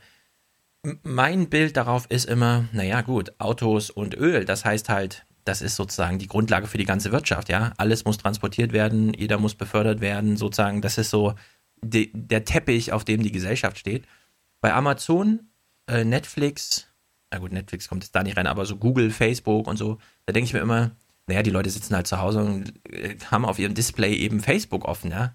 Aber das heißt, da, da ist nichts in Bewegung in, in der Welt irgendwie. Das ist nicht zu vergleichen mit, na, wir haben Öl und das pumpen wir in die Autos und damit transportieren wir, machen wir die Supermärkte voll und äh, sozusagen sorgen für Konsum überall, überall, sondern wir haben genau das Gegenteil. Die größten Unternehmen der Welt sind die, bei denen wir jetzt einfach zu Hause zurückgelehnt gar nicht uns mit der Gesellschaft befassen, sondern einfach nur unsere Aufmerksamkeit spenden. Ja? Und das habe ich bei Facebook noch nie verstanden. Wie kann Facebook so wertvoll sein, obwohl da genau nichts bei rumkommt? Also diese Werbeanzeigen sind äh, effektivlos, kann man heute sagen. Es gibt nur diesen politischen Stress mit irgendwelchen, äh, was weiß ich, wer hat Trump unterstützt oder so. Aber es ist sozusagen äh, zu Hause sitzen, zurückgelehnt auf dem Sofa und etwas lesen. Macht jetzt ein Unternehmen zum teuersten Unternehmen der Welt. Also, Oder, oder, oder um es kurz zu sagen, sie produzieren nichts. Ja, genau. Es gibt ja dieses von Precht, der nochmal die vier industriellen Revolutionen, der sagt, naja, Agrar, das hat überhaupt erstmal Bevölkerungswachstum, es war plötzlich genug zu essen da. Die Dampfmaschine, die Menschheit konnte etwas machen, was vorher unmöglich war, was ganz Neues. Plötzlich riesige Fabriken, Maschinenbau, man konnte wirklich unglaubliche Sachen machen. Ja, und jetzt haben wir plötzlich mit so einer industriellen Revolution zu tun, bei der wir alle nur noch zurückgelehnt sitzen und unsere Aufmerksamkeit irgendwo hinspenden. Und jemand glaubt, das war ja das wichtigste Unternehmen, das teuerste Unternehmen der Welt, weil wir uns da Werbeanzeigen angucken. Ja? Aber wo kommt denn das Geld her, um zu kaufen, was wir in der Werbung sehen? Also sozusagen, wir haben das erste Mal eine industrielle Revolution, bei denen wieder Menschen glauben, das sind die teuersten Unternehmen der Welt, weil die so präsent sind, aber die genau nichts Materielles bewegen in der Welt. Oder das ist ja grundsätzlich der Trend dahinter, dass halt natürlich, dass wir in einer Welt leben, die halt eben nicht mehr materiell begleitet ist. Also wir bei uns sprechen davon so von der Asset-Light-Firma, also du hast wenig Assets in der Bilanz, also eben keinen Kupferkessel und sonst was, aber generierst natürlich eine Menge Cash auf deinen Patenten oder auf deiner Datenbank oder sonst was halt. Also aus der wirtschaftlichen Sicht quasi oder auch für den Aktionär ist natürlich, sag mal, super, das ist so der eine Part. Ähm, der andere Part ist natürlich, da, da kann man jetzt drüber diskutieren. Du sagst, die, die Werbeanzeigen bringen nichts. Lange Zeit haben sie natürlich was gebracht. Klar, jetzt werden die Leute so ein bisschen wach. Ich glaube, Johnson Johnson war noch, glaube ich, jetzt vor kurzem die ersten in ihrem im, im Geschäftsbericht gesagt haben, dass sie die, das Budget für, ähm, für digitale Werbung um die Hälfte reduzieren, weil sie eben merken, dass die Leute ja nicht so stark äh, damit erreichen. Jetzt ist es natürlich so, dass ich, ähm, sag mal, an die zwei Milliarden aktive Nutzer ähm, habe bei Facebook und das ist natürlich gigantisch viel und ich natürlich auf verschiedenste Art und Weise mir überlegen kann, wie ich das Ganze halt nach weiter monetarisieren kann. So, die Leute sind da jeden Tag, verbringen ihre Zeit. Ja, sie posten weniger, dafür habe ich jetzt mehr Inhalte von, weiß ich, Mhm. Daimler VW oder vom Handelsblatt irgendwo drin stehen. Also ich versuche mal, ähm, das so ein bisschen in die Zukunft zu spinnen und ich denke, das schließt so ein bisschen den Kreis dann nochmal zu Apple mit. Ich glaube, der, der der nächste Trend für mich ist natürlich klar so ein bisschen Augmented Reality und Virtual Reality und das schmilzt natürlich so ein bisschen zusammen. Ich glaube, dass die unsere Umgebung, die wir da draußen haben, zum, zum Art neuen Medium werden. Und so wird es auch bei Facebook sicherlich in Zukunft ablaufen, dass du eben nicht mehr in deinem physischen Supermarkt bei dir in einem Rewe ums Eck gehst, sondern dass du deine Augmented oder virtuelle Brille aufhast und, ähm, und Facebook eine Art zweite Welt generiert, indem du halt dann virtuell durch dein Rewe halt läufst und da Sachen einkaufst. Ich glaube, das ist das. Ja, aber das haben wir ja schon mit halt Amazon. Das ist ja schon Amazon. Also dieser elementare Konsum bei Facebook, ich sehe bei Facebook nirgendwo. Ja, du siehst es noch nicht, aber es wird aber so kommen. Hm. Also da bin ich mal gespannt. Es, es zeigt also immer wieder, wie unvorhersehbar das, ist. eine, eine Vision, die man halt irgendwie haben kann. Aber wie, ja. wie gesagt, ich bin ja bei euch. Ich, ähm, ich will ja nicht, es sind tolle Unternehmen, keine Frage, aber wie gesagt, einer von denen wird es auch vielleicht in zehn Jahren nicht mehr geben. Ich meine, wenn man sich das mal ähm, plausibel macht, wir hatten jetzt das Geburtstag ähm, von dem iPhone, zehn Jahre iPhone. Ich mhm. meine, wer hätte, also wie viel, es gibt 2,3 Milliarden Smartphones auf diesem Planeten innerhalb von zehn Jahren. Also die Adaptionsrate von solchen Dingen ist natürlich gigantisch höher, als sie halt früher waren. Und das ist halt der Punkt, dass natürlich vieles sich wesentlich stärker und exponentieller halt entwickelt, dass wir uns halt viele Dinge einfach gar nicht vorstellen können. Ja. So, ich habe jetzt im, in Frankfurt hier vor kurzem war ein Ableger ähm, von der South by Southwest, die ja dann kooperiert hat mit Daimler und auch viele Vorträge über, ähm, sag mal, Gehirnerweiterung äh, durch, durch Bauteile. Ich meine, warum sollen wir nicht auch in zehn Jahren unser Smartphone im Gehirn implantiert haben? Also ich glaube, davon sind wir nicht weit entfernt. Das klingt jetzt auch wieder total abgefahren, aber ich glaube, dass wir uns einfach menschlich gar nicht ähm, vorstellen können, wie, viele Dinge sich in zehn Jahren ändern können. Mhm. Na gut, also das wäre sozusagen der neue Markt 2.0. Ob er hält oder nicht, sehen wir das. Was ich ist mein, denn jetzt mit der Autoindustrie? Hm. Ich, ich, ich, lese euch mal eine, eine, Passage aus einem Geschäftsbericht vor, ja? aus dem Jahre 1997. So, we established long-term relationship with many important strategy partners, including America Online, Yahoo, Netscape, GeoCity, Alta Vista, Home and Prodigy. so, diese Firmen gibt es alle nicht mehr. Ja. Und der Geschäftsbericht ist von Amazon aus dem Jahre 1997. Also, hm. deswegen gibt es die nicht mehr, weil Amazon die alle aufgeschluckt hat. Ja, gut, America Online gibt es, glaube ich, noch halb. Gibt es AOL noch? Ich glaube, irgendwo wurden irgendwann mal aufgekauft. Naja, also, Amazon also, hat ja die dieses, letzten, die gab letztens so einen Text, 50 AOL geheime Time Marken, Warner, ne? ja, 50 geheime Marken, die Amazon betreibt und die man so gar nicht kennt, sondern die quasi nur im Amazon-Universum auftauchen und dort unter Suchergebnisse, die präsentiert werden oder so. Also es ist schon, Amazon macht das, glaube ich, ganz klug. Aber wenn wir mal von diesem digitalen Ding weggehen, äh, Sachen verändern sich schnell und zehn Jahre sind kurz. Autoindustrie. Ja, wie ist so euer, euer Blick auf die Autoindustrie? Ich meine, das muss man sich echt mal vorstellen. In Deutschland gibt es ja keinen richtigen E-Autohersteller, außer BMW mit dem kleinen E-Ding oder so, außer die Post. Die baut mit 250 Mitarbeitern 10.000 Postautos pro Jahr. Also ich habe mich jetzt in letzter Zeit intensiv mit beschäftigt. Also ich war mich lange Tage oder viele Tage bei BMW eingeschlossen und mir die Sachen angeschaut. Also das ist das, was ich ganz am Anfang sagte. Ähm, Dinge passieren schneller und Dinge passieren im Hintergrund, was man nach außen nicht wahrnimmt. So ein CEO von BMW sagt natürlich nach außen hin, hm, wir bauen vielleicht ein Hybridauto und E-Auto, ja, schauen wir mal und so fort. Und natürlich intern dreht er sich auf seinem, äh, seinem, seinem Schuh um und geht in die Abteilung und sagt, hier Jungs, so, was ist hier mit dem E-Auto? Ähm, wie weit seid ihr da? Macht natürlich auch Sinn, weil wenn ich heute sagen würde, hm, hier, ihr Verbrennungsmotoren und Autos machen alle keinen Sinn mehr, E-Auto ist das Beste, was wir machen können. Klar, verkauft ab heute kein, kein 5er und kein 7er BMW mehr. Ist natürlich ein bisschen unklug. Ja. Ich, ich glaube, auch Merkel ist sich dessen ähm, bewusst. Ach, Merkel steht in der EU und sagt, wir wissen alle, dass die Autoindustrie äh, erstmal da vorbei ist. Was machen wir nun? Also vor verschlossenen Wir leben in stürmischen Zeiten, das wissen wir. Genau. genau. Also ich glaube, Merkel ist sich das mal auch bewusst. So, dann gibt es natürlich einige Zulieferer, also allen voran zum Beispiel eine Infineon, die, na, wie sagt man es einfach, die halt, ähm, Leistungshalbleiter baut, also Leistungshalbleiter in Form von, also ist wie ein Lichtschalter, Strom, soll Strom fließen, ja oder nein. Und gerade zum Elektroauto brauchst du natürlich sehr stark, also ähm, weil viel mehr Ströme durch dieses Auto gehen und diese Ströme auch wesentlich stärker sind, als sie jetzt sind. Dafür brauchst du einen Leistungshalbleiter, um es vereinfacht zu sagen. Und Finian ist da eigentlich, sag mal, weltweit Marktführer, um diese Dinge zu bauen. Wenn ich mit denen spreche, sagen die, ja, wir haben jetzt im ersten halben Jahr so viel Vorbestellungen wie im letzten gesamten Jahr. Und auch ein Großteil davon ist natürlich von BMW und VW. Also da tut sich halt schon einiges. Ja, aber ist es also, nicht grundsätzlich so, dass die deutschen Zulieferer, Continental, Bosch, Infineon, super aufgestellt sind, aber keiner ja. braucht mehr diese Marken in zehn Jahren? Du meinst ein BMW und Ja, eine, BMW, eine Mercedes. Die haben ja sozusagen nur Zugriff auf die letzte Meile. weil sie die Autohäuser irgendwie mit ihrem äh, Namen versehen und so weiter. Aber genau das braucht ja keiner mehr. Gut, jetzt machst du ja ein zweites Feld auf. Ne? Wir haben jetzt gerade über das E-Auto gesprochen. Ich glaube, das kommt massiv, um das noch zu beenden. Ich glaube tatsächlich, dass uns wir Deutschen ein bisschen den Schneid abkaufen lassen, weil tatsächlich, was man sieht, ist, ein Großteil der Autos und teilweise der Namen, die wir alle drei wahrscheinlich nicht kennen, in China entstehen. Wenn ich nochmal anschaue, die, allein die, die Batterieproduktion, ähm, klar, da haben wir irgendwo in Tesla so ein bisschen mit ihrer Gigafabrik, aber auch ein Großteil der, der installierten Leistung wird in Zukunft aus China kommen, weil da die Fabriken alle hochgezogen werden. Wobei das ja wieder eine bewusste Entscheidung von den deutschen Autobauern war, zu sagen, naja, Batterien werden ähm, so eine Commodity, dass ich die einfach dezentral einkaufe und gar nicht in eigene Entwicklung investiere, weil ich sowieso nicht weiß, Lithium-Ionen, ist das jetzt noch, wenn ich jetzt ein Werk baue, in drei Jahren das Ding oder hat man dann schon was Neues? Ja, gut, man weicht jetzt so ein bisschen von ab. Daimler versucht jetzt schon nochmal da ein bisschen zu investieren, weil sich mhm. zu überlegen, hm, ist es vielleicht wirklich so gut, so abhängig zu sein. Aber ja, es wird ein Commodity sein. Jetzt sagt jeder, ah, da braucht man irgendwie Lithium und so weiter. Ja, Lithium auf diesem Planeten haufenweise. Ich meine, alleine der, der Tesla 3, wie viele Vorbestellungen gab es da? Ich glaube 400.000 Vorbestellungen. Du brauchst dafür ungefähr für diese 400.000 Vorbestellungen 20 ähm, Tonnen reinstes Lithium. Das sind ungefähr 20 Prozent der aktuellen Weltproduktion. So, die wird jetzt einfach hochgefahren. Da hast du vielleicht ein Jahr, wo du damit Geld verdienen kannst. Und danach, wie du sagst, ist es ein Commodity und die Preise sinken halt. Also das ist ja. nicht der entscheidende Faktor. Und aber China ist halt diejenigen, die, sag mal, über, von der Regierung aus sagen, unsere Luft ist hier so schlecht, ihr müsst jetzt morgen alle ein Elektroauto fahren. Ähm, und das wird ab nächstes Jahr dann schon, weil sich 8 Prozent halt irgendwie ausmachen. Ja, also daher kommt der große Treiber halt irgendwie her. Mhm. Was du gerade angesprochen hast, äh, brauche ich in zehn Jahren noch diese Marken. Das ist natürlich dann einen Schritt weiter gedacht.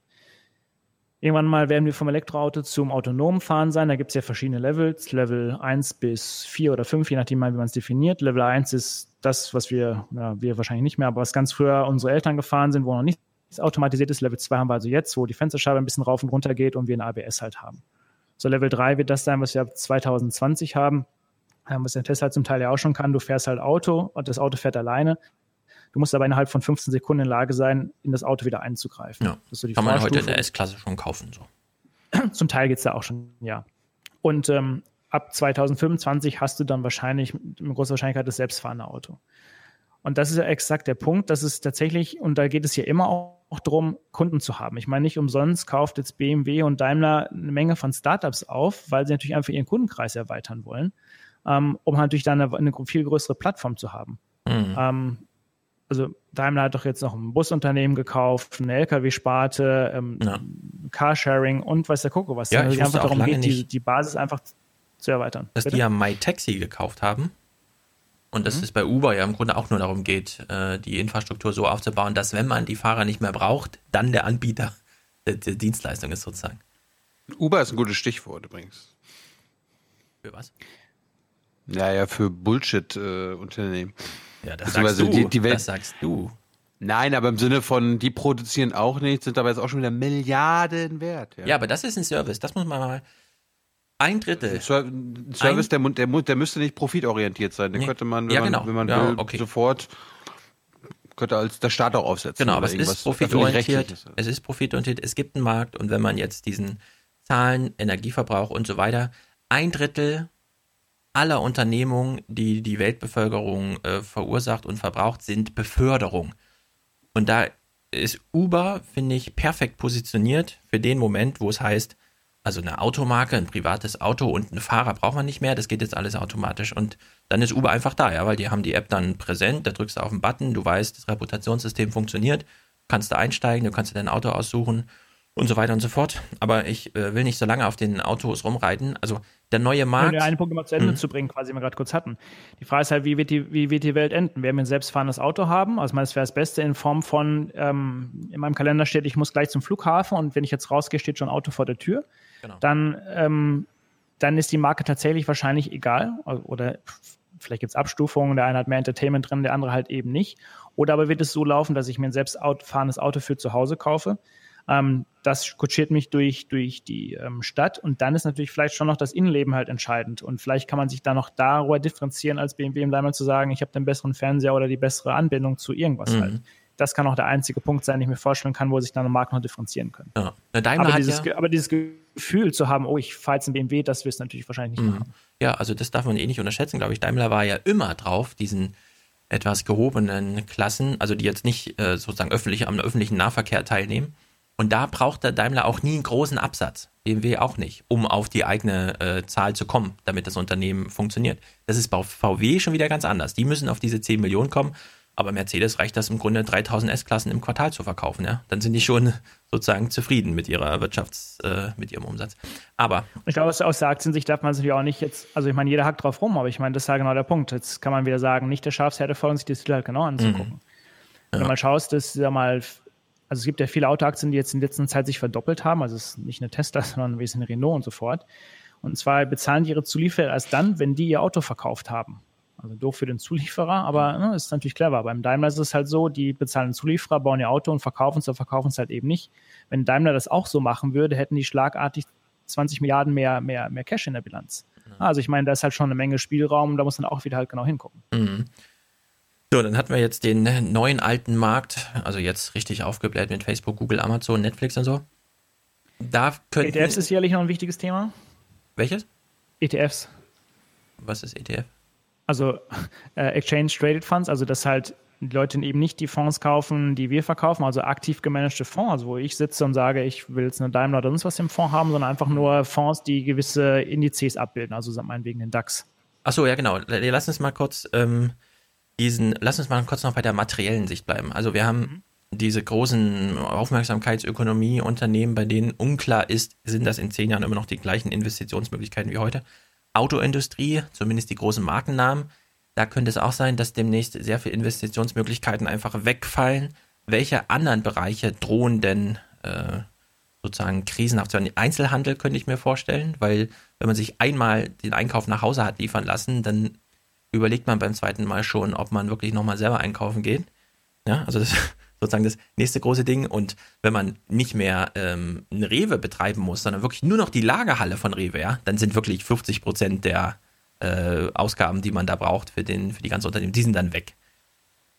Also Einzelhandel würde ich jetzt denken, was, was habt ihr als Investoren da noch im Blick? Welche, welche Bereiche drohen nun wirklich auch absehbar so ein bisschen wegzubrechen als Investitionsmöglichkeiten? Gut, da wo wir gerade schon darüber gesprochen haben, ist natürlich sicherlich der Bankensektor. Also wie gesagt, du brauchst die Banken nicht mehr in der Form. Ähm, wir oder auch die Generation nach uns braucht keine Filiale mehr zur, zur Beratung. Da spielt natürlich so, wir hatten gerade schon mal Bitcoin erwähnt. Ich meine, klar, da können wir uns drüber streiten, aber ich glaube, die Summe von Bitcoin und ISA ist irgendwie mehr wert als PayPal und Goldman Sachs zusammen, wo wir gerade sind bei produzierenden Gewerben und halt eben nicht. Also ich glaube, mhm auch mehr Blase. Und wie gesagt, da kann dir auch niemand sagen, was der wahre Wert dahinter ist. ist erstmal eine Spielerei. Wurde jetzt in China verboten, bedeutet natürlich auch viel. Gut, entweder glaubst du daran oder glaubst halt eben nicht daran, ja. aber ne, also. Hm. Aber gibt es noch so, bisschen, Branchen, die. Bitte? Gibt es noch so Branchen, die wir kennen, von denen wir absehbar 2028 ein anderes Bild haben? Gerade wenn also, wir auf Investitionsmöglichkeiten nach Also ich wollte gerade auf Bank zurück und das mhm. nochmal erweitern auf die, die Blockchain. Also die Technologie dahinter ähm, halte ich für, für sehr wichtig, weil du einfach viele Prozesse digital besser damit abbilden kannst und somit auch Branchen vereinfachen kannst. Also das heißt, wenn du morgen zur Bank gehst und nimmst einen Kredit auf, um dir einen Daimler zu kaufen, dann sind die miteinander so connected, dass wenn du deine Rate nicht bezahlst, auch der Daimler nicht mehr aufgeht, weil der Schlüssel sagt, hm, Rate ist nicht das bezahlt, stimmt. geht halt nicht offen. Also in, in diese Richtung ähm, kannst du das irgendwo denken. Das ist wie der Stromzähler, der dann einfach abgeklemmt wird, ja? Und dann ist kein Strom mehr. Ja, die, die Leute brauchst halt auch nicht mehr, die rumlaufen. Also ja. genau. Ähm, der, der, der zweite Punkt ist natürlich, dass du gerade in der Biotechnologie natürlich riesengroße Fortschritte hast. Ich glaube schon, dass wir nach wie vor in der Lage sind, unser Leben weiterhin zu verlängern. Also es gab jetzt von, von Roche eine neue ähm, Krebsstudie oder nicht Krebsstudie, ein Krebsmedikament, wo du, sag mal, deine eigenen T-Zellen äh, modifizierst, also speziell auf dich abgestimmt, die dann deinen eigenen Krebs ähm, angreifen. Eine Therapie kostet noch irgendwie um die 800.000 Dollar, aber auch, sag mal, wir sind nahe dazu, also davor muss man natürlich vorsichtig sein, zumindest Krebs in weiten Teilen einfach zu, zu heilen. Also das hat natürlich auch ähm, gewisse, gewissen Impact. Das sind aber so Dinge, die einfach im Hintergrund passieren und wir halt gar nicht wahrnehmen. Heißt das mehr Arbeit oder mehr Rente? Wahrscheinlich äh, mehr Rente. Ja. Grundsätzlich, was der zweite Treiber ist, wo du gerade sagst, weniger Arbeit, klar, wir laufen drauf hinzu, wir sprechen mal von Roboter, klar, du willst ihn in deinem Haushalt haben, aber was mal ein großer Treiber wird, ist einfach so diskrete ähm, Robotik. Also, dass der, der Roboter nicht mehr in deinem Käfig sitzt, sondern dass du wirklich einen Roboter hast, der dich in deiner täglichen Arbeit im, im Werk oder sonst wo unterstützt ähm, bei deiner täglichen Arbeit. Also der, der Teile anreicht oder sonst was. Bitte? Ohne dich zu töten. Ja. Obwohl er eine Tonne tragen so. kann. Also zum Beispiel auf der, der Roboter-Expo jetzt in, in, in Japan wurden neue Roboter, Polizeiroboter vorgestellt und bei der nächsten Expo, die in Japan stattfinden wird, sollen drei Viertel aller Polizisten schon Roboter sein. Ja? Also die können tatsächlich nicht schießen, tragen auch keine Waffe, aber sie können dir vielleicht sagen, sollst dein Kaugummi nicht in die Wand schmieren oder so. Mhm. Ähm, also Na ich glaube, gut. das wird ein großer Treiber sein und laufen natürlich genau darauf zu, was du halt gerade sagst. Ähm, viele Bereiche werden wegrationalisiert. Ähm, was machen wir mit den ganzen Leuten? Ähm, das ist natürlich so eine gesellschaftliche Diskussion, die man auch sicherlich immer mal da führen muss. Oder neben dem Bereich Landwirtschaft auch sehr spannend. Ähm, ich meine, früher wollten wir vielleicht alle Treckerfahrer werden. Den Job gibt es ja gar nicht mehr. Heißt wie heute das Pilot, ist ja schon weil die ganzen genau. GPS Mähdrescherfahrer. Ja. genau. Im MacPom die- ist es der Mähdrescherfahrer. Mhm. Aber die fahren jetzt auch alleine schon. Ja, genau. Na gut, zum Ende. Sag uns mal, angenommen, wir hätten jetzt alle eine Million Euro. Wie investieren wir denn jetzt? Du hast ja eben schon Indice-Fonds, das ist natürlich so für die Angsthasen. Da zieht man sich ganz zurück aus, noch mal einen Gedanken zu äh, spenden. Aber was macht man jetzt mit seinem Geld? Ja, ich habe das Thema nur aufgebracht, weil natürlich da auch so ein bisschen ähm, die Krise etwas schlummert. Ne? Also in Form von, ich glaube, 37 Prozent aller Assets sind mittlerweile in ETFs angelegt, wobei das natürlich. Also das ist wirklich der Herdentrieb in Nee, es ist natürlich einfach, also in Anführungsstrichen dummes Geld. Ne? Also klar, jeder sagt immer, ja, es ist irgendwie billig und so fort. Natürlich ist es billig. Und es gibt auch Studien darüber, dass über 10, 20 Jahre nur 20 Prozent aller aktiv gemanagten Fonds auch wirklich mehr Ertrag liefern im Vergleich zu einer, zu, zum DAX und so fort. Aber es gibt natürlich schon eine Berechtigung dafür. Aber wenn wir im Jahre 2000 ein, ein Welt-ETF gekauft hätten, dann wäre Nokia ganz groß da drin gewesen und Apple ganz klein. So jetzt wissen wir alle drei, was mit den beiden Unternehmen passiert ist. Also die Leistung des aktiven Managers besteht ja auch darin, Trends zu erkennen und halt solche Titel einfach groß zu machen. Mhm. Das heißt, die, diese ganzen Funks, wo wir gerade drüber gesprochen haben, machen wie schon, weiß ich, 15 Prozent von diesen ETFs aus. Das ist schön, wenn es nach oben geht, aber wenn es nach unten geht, will auch genau hier so schnell jeder aus den ETFs wieder raus, dass diese Titel besonders schnell fallen. Also Ja. das ist mal mit Vorsicht zu genießen. Na, du bist ja häufig bei, bei Warren Buffett, da bei dieser Veranstaltung, die er immer gibt. Was, was rät er denn so? Oder hält er nur noch einen Vortrag und dann weiß man nicht genau, was er sagt? nee, nee. Also die, diese Hauptversammlung äh, in Omaha findet ja jedes Jahr im Mai statt, wo 35.000 Leute circa daran teilnehmen. Er sitzt sieben Stunden da und, und sein Partner Charlie Manga und äh, du kannst dich vorher für Fragen anmelden. Dann geht es drei um, Fragen, die ihm dann gestellt werden können. Internet ist mittlerweile mit da eingezogen und er beantwortet die ja locker, locker fröhlich. Wie, das ist dann auf der Bühne sieben Stunden? Ja, also Mittagspause noch dazwischen. Kriegt aber eine Frage nach der anderen und beantwortet die einfach. Trinkt eine Cola nach der anderen und hält sich fit, genau. Das ist ja wie so eine Putin-Pressekonferenz. Sitzt auch mal drei Stunden auch so lange, und hört oder? sich Bürgerfragen an. Aber ist der. Ist, Don't also, worry, be happy. sollte man sein Geld, also ETF sagst du, sind, ist dummes Geld, weil das ist, würde ich so sagen, das ist so der Herdentrieb in Reinform. Alle rennen einfach dem Index nach. Also wenn man keine Lust hat, sich um irgendetwas zu kümmern, wenn ich bezahlen möchte, das sagt Buffett natürlich auch, dann macht so ein ETF unter Umständen schon Sinn, da zu investieren. Ja. Wenn ich es Ähm, als Staatsanleihe mir hole, dann bezahle ich dafür Geld. Ist auch nicht, auch nicht klug. Ja, und das Geld, und das ist der wichtige Punkt, auf seinem äh, Geldmarktkonto zu lassen, ist auch eine doofe Idee bei 0,1% Zinsen, aber eine Inflationsrate Richtung 2 verlierst du jedes Jahr Geld. Also auch eine doofe Idee. Ja. Also man kann tatsächlich nur Immobilien in Berlin kaufen, aber auch da weiß man nicht so genau. In zehn Jahren. Ja, aber da ist die Rendite hier auch schon unter 3%. Also ich war Thilo noch ein paar Geheimtipps, aber Hm. Auch schon durch, meinst du? auch schon durch. Also ich glaube, Hm. das ist der entscheidende Punkt, weil er, wir haben gerade über Crash gesprochen, Aktienmärkte sind teuer bewertet, aber tatsächlich, und das ist sicherlich auch von der EZB und so gewollt, ähm, ist die einzige Alternative, und da sehen wir auch die große Inflation, das Geld nach wie vor in Aktien anzulegen, weil du da noch eine Rendite von 6, 7 Prozent halt bekommst im Schnitt.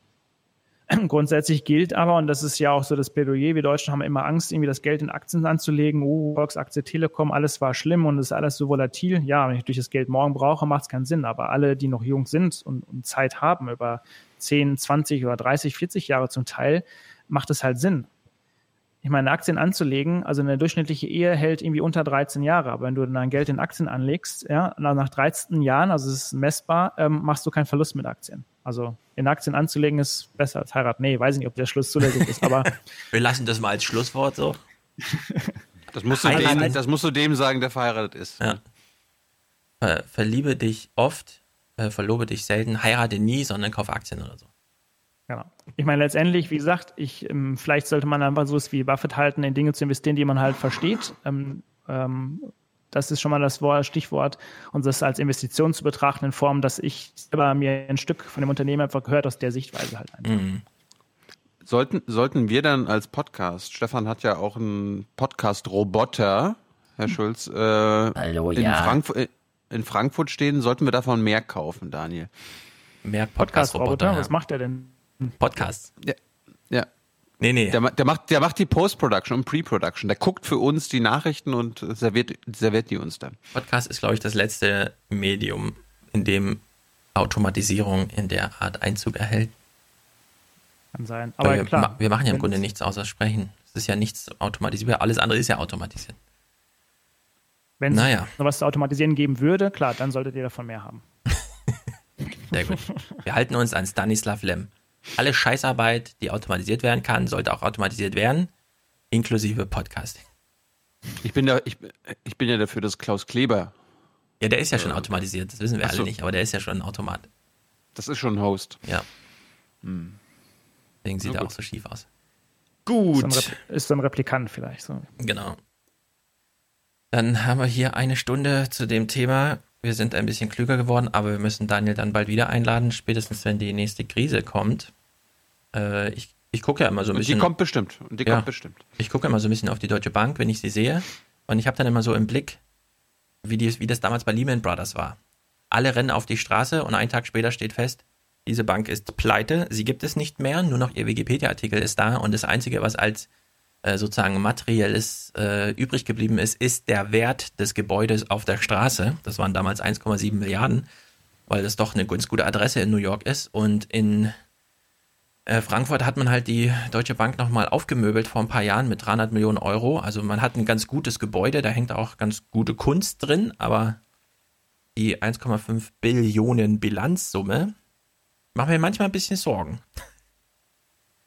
Aber Ich glaube, bei der Deutschen Bank weiß man halt, dass der entscheidende Punkt selber halt nicht, was in der Bilanz halt schlummert. Ne? Ich meine, wenn man mit dem CEO von der Deutschen Bank spricht, ich habe es mal einmal Mittagessen mit ihm gehabt, ich meine, der ist halt Physiker, das ist halt sehr rational und ja, der geht es jetzt Schritt für Schritt an und versucht halt da aufzuräumen. Aber na, geht auch nicht anders. am Ende ist es natürlich schwer. Also ich meine, was Bestehendes ähm, wieder in, intakt zu bekommen, ist natürlich schwieriger, als vielleicht irgendwie doch mal von Null anzufangen. Wir haben jetzt in eine Bank investiert in, in London, die, die Metrobank, die ähm, von Grund auf neu gestartet sind. Und das, das, die, denen geht's gut. Und die machen letztendlich das, was die Leute halt wirklich wollen. Sie gründen auch Filialen, die, die aber jetzt nicht so sind, wo du reinkommst und der Geldautomat steht irgendwie ganz hinten in der dunklen Ecke, sondern halt so ein bisschen wie so ein Supermarkt aufgestaltet. Äh, ähm. Du kannst ja deinem Hund, irgendwie kriegst ein bisschen Futter für deinen Hund und die Kinder kriegen ein paar Bonbons. Ähm, und die Leute werden freundlich begrüßt. Jetzt kann man wieder sagen, ja, Filialen macht das denn Sinn. Aber das ist gerade, das merkt ja Amazon auch gerade, diese Kombination zwischen Filiale und, und Online, dass die Bindung halt viel höher ist. So, die machen ein paar Filialen auf, du kannst besonders dahin gehen und online funktioniert genauso gut. Ja, da alleine die, die, die, ähm, die Mieteinnahmen aus den Schließfächern, also wo du deine Wettbewerb oder Mhm. Goldbarren reinlegen kannst, decken schon 80 Prozent der Miete der Filiale, weil alle anderen in, in London die Schließfächer geschlossen haben, also Barclays Bank und wie auch immer. Ja, also ich sehe das bei der Commerzbank in Frankfurt auch. Die Filialen, meine ist jetzt ganz neu. Äh, die alte, äh, hier ist ein Schalter und gehen Sie mal hin, stellen Sie die Schlange, ist komplett weg. Das ist alles Automaten, außer das Gespräch mit dem, und dann geht es aber beim Gespräch nicht mehr um Geld. Kannst kein Bargeld mehr abholen, kannst nichts mehr mit Geld machen bei der Bank, ja. Sondern die begrüßen dich und dann bist du da halt in so einem Gespräch drin. Und alles andere, was mit Geld zu tun hat, ist da völlig automatisiert. Da stehen die Automaten da, da haben die keinen Kundenkontakt mehr. Aber für die anderen Sachen halt, die alle mit Banksachen zu tun haben, die nicht so viel erstmal mit dem, ich brauche jetzt Geld, weil ich was kaufen will und so. Finde ich auch eine interessante Entwicklung. Und die letzte Branche, die wir noch vergessen haben, ist natürlich deine ehemalige Branche. Ne? Also, ja, das wollte ich gerade sagen. Die Medienbranche ist ja wohl die Standardbranche dafür, zu sehen, die alten funktionieren nicht mehr, sondern alle Institutionen müssen neu gegründet werden. Ist zumindest mein Eindruck bislang. Ich habe gestern nochmal ausgerechnet, wenn die Bildzeitung sich weiter zurückentwickelt, dann äh, müsste sie circa in fünf Jahren also nicht mehr existent sein oder Ja. als freies, kostenloses Blatt auf der Straße verteilt. Ja. ja, also was die Druckzeitung angeht, die versuchen halt alles auf Biegen und Brechen, Bild.de, Werbe, äh, Werbeignoranten auszusperren und so weiter. Scheint Aber das ist ja genau das, was wir damals schon mit Schirmacher diskutiert haben. Ähm, die Bildzeitung wäre natürlich die letzte sein, die überbleibt. Das, also das heißt, die Frage ist, wer geht vorher noch alles pleite? Ja, und Nickemeyer hat auch mal den lustigen Spruch, Bildzeitung ist für die Leute, die noch nicht wissen, dass es ein Internet gibt. Also weil das einfach nur so ein Sammelsurium von Blödsinn ist, den man genauso gut bei Twitter einfach durchscrollen kann. Also in der Hinsicht ist da auch alles möglich. Gut, sehr gut. Vielen Dank, Daniel. Und Gerne. bis bald. Alles deine Podcast-Sachen sind verlinkt und hiermit als Podcast Landschaftspflege auch wärmsten empfohlen. Einmal im Monat macht ihr euren Die Sache ist die Podcast mit erhobenem Zeigefinger. Genau, das ist ja so ein bisschen auch auf Schirmachers äh, Wunsch hingewachsen, der mal zu mir sagte, als kleine Anekdote fällt zum Schluss noch, der sagte, Mensch, die, die analytische Fähigkeiten Unternehmen sich anzugucken, solltest du auf die Gesellschaft anwenden und das machen wir halt in der Form, dass wir schauen, wo gibt es Veränderungen in der Gesellschaft und was hat es halt für Auswirkungen und das machen wir halt in Form einer These und das Mhm.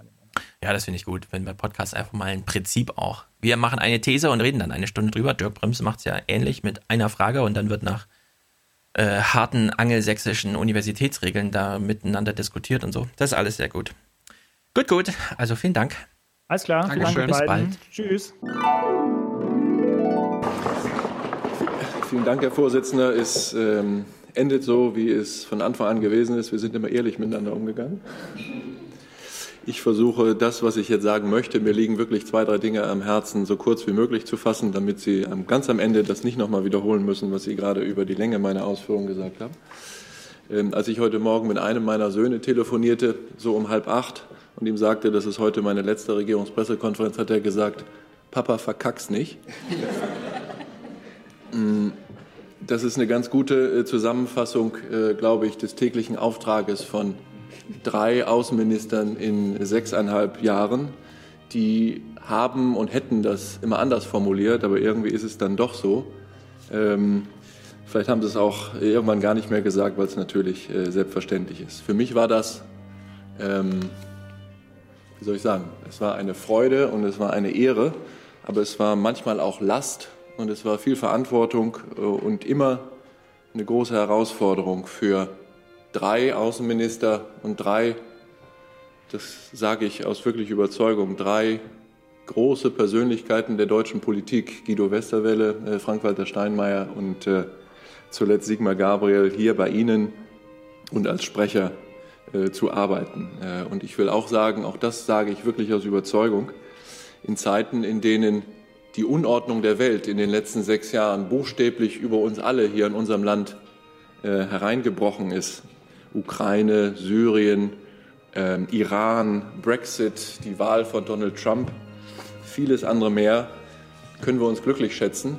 Äh, können wir uns glücklich schätzen, dass wir inmitten sagen, all dieser internationalen Stürme in diesem Land so friedlich miteinander äh, zusammenleben können und äh, dieses Land so stabil ist, obwohl die Welt da draußen ganz schön gefährlich geworden ist, äh, glaube ich. Ich hatte zwei, dreimal Situationen in der Ukraine-Krise, in der ohne dass wir das öffentlich gesagt hätten, wir wirklich allergrößte Angst hatten, dass regelrecht ein Krieg zwischen Russland und der Ukraine ausbricht.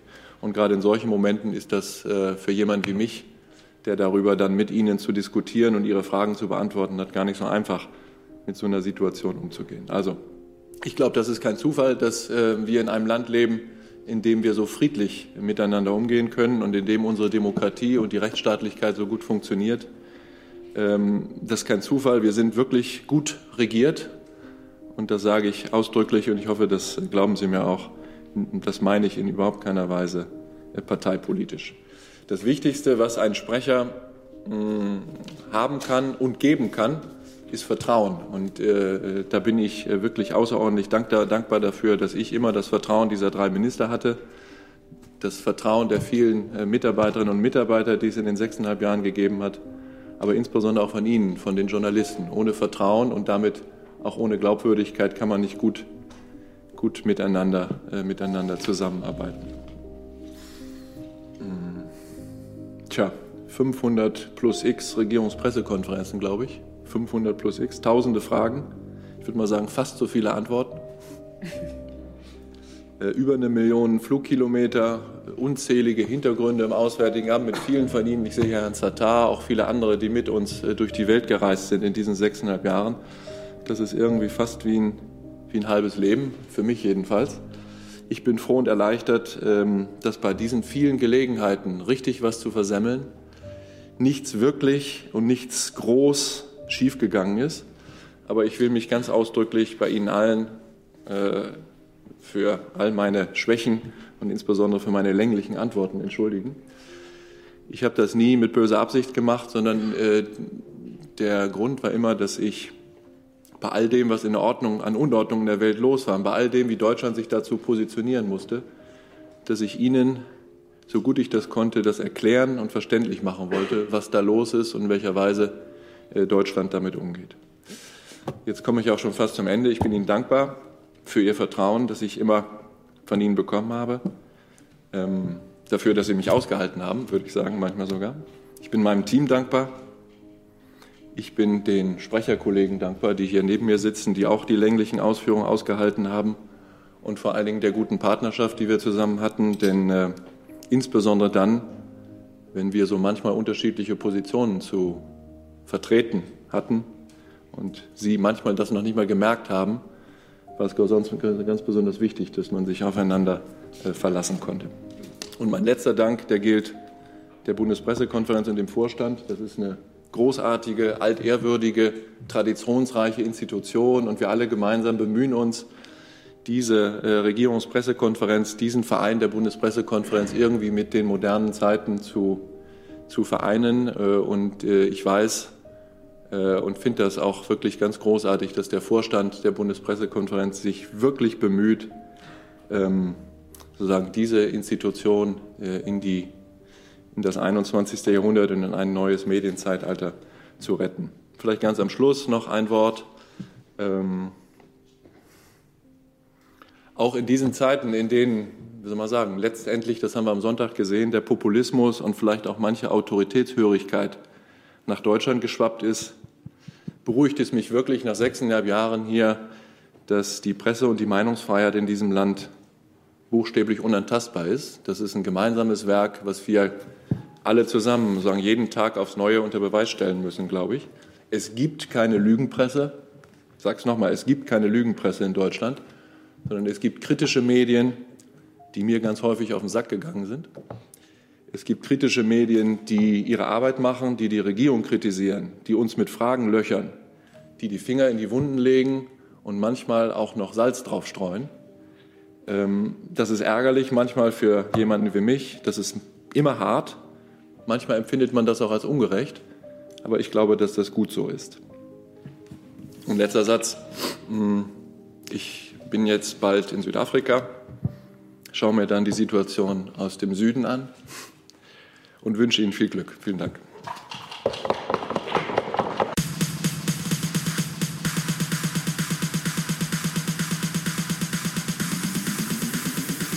Ey, jetzt reicht's.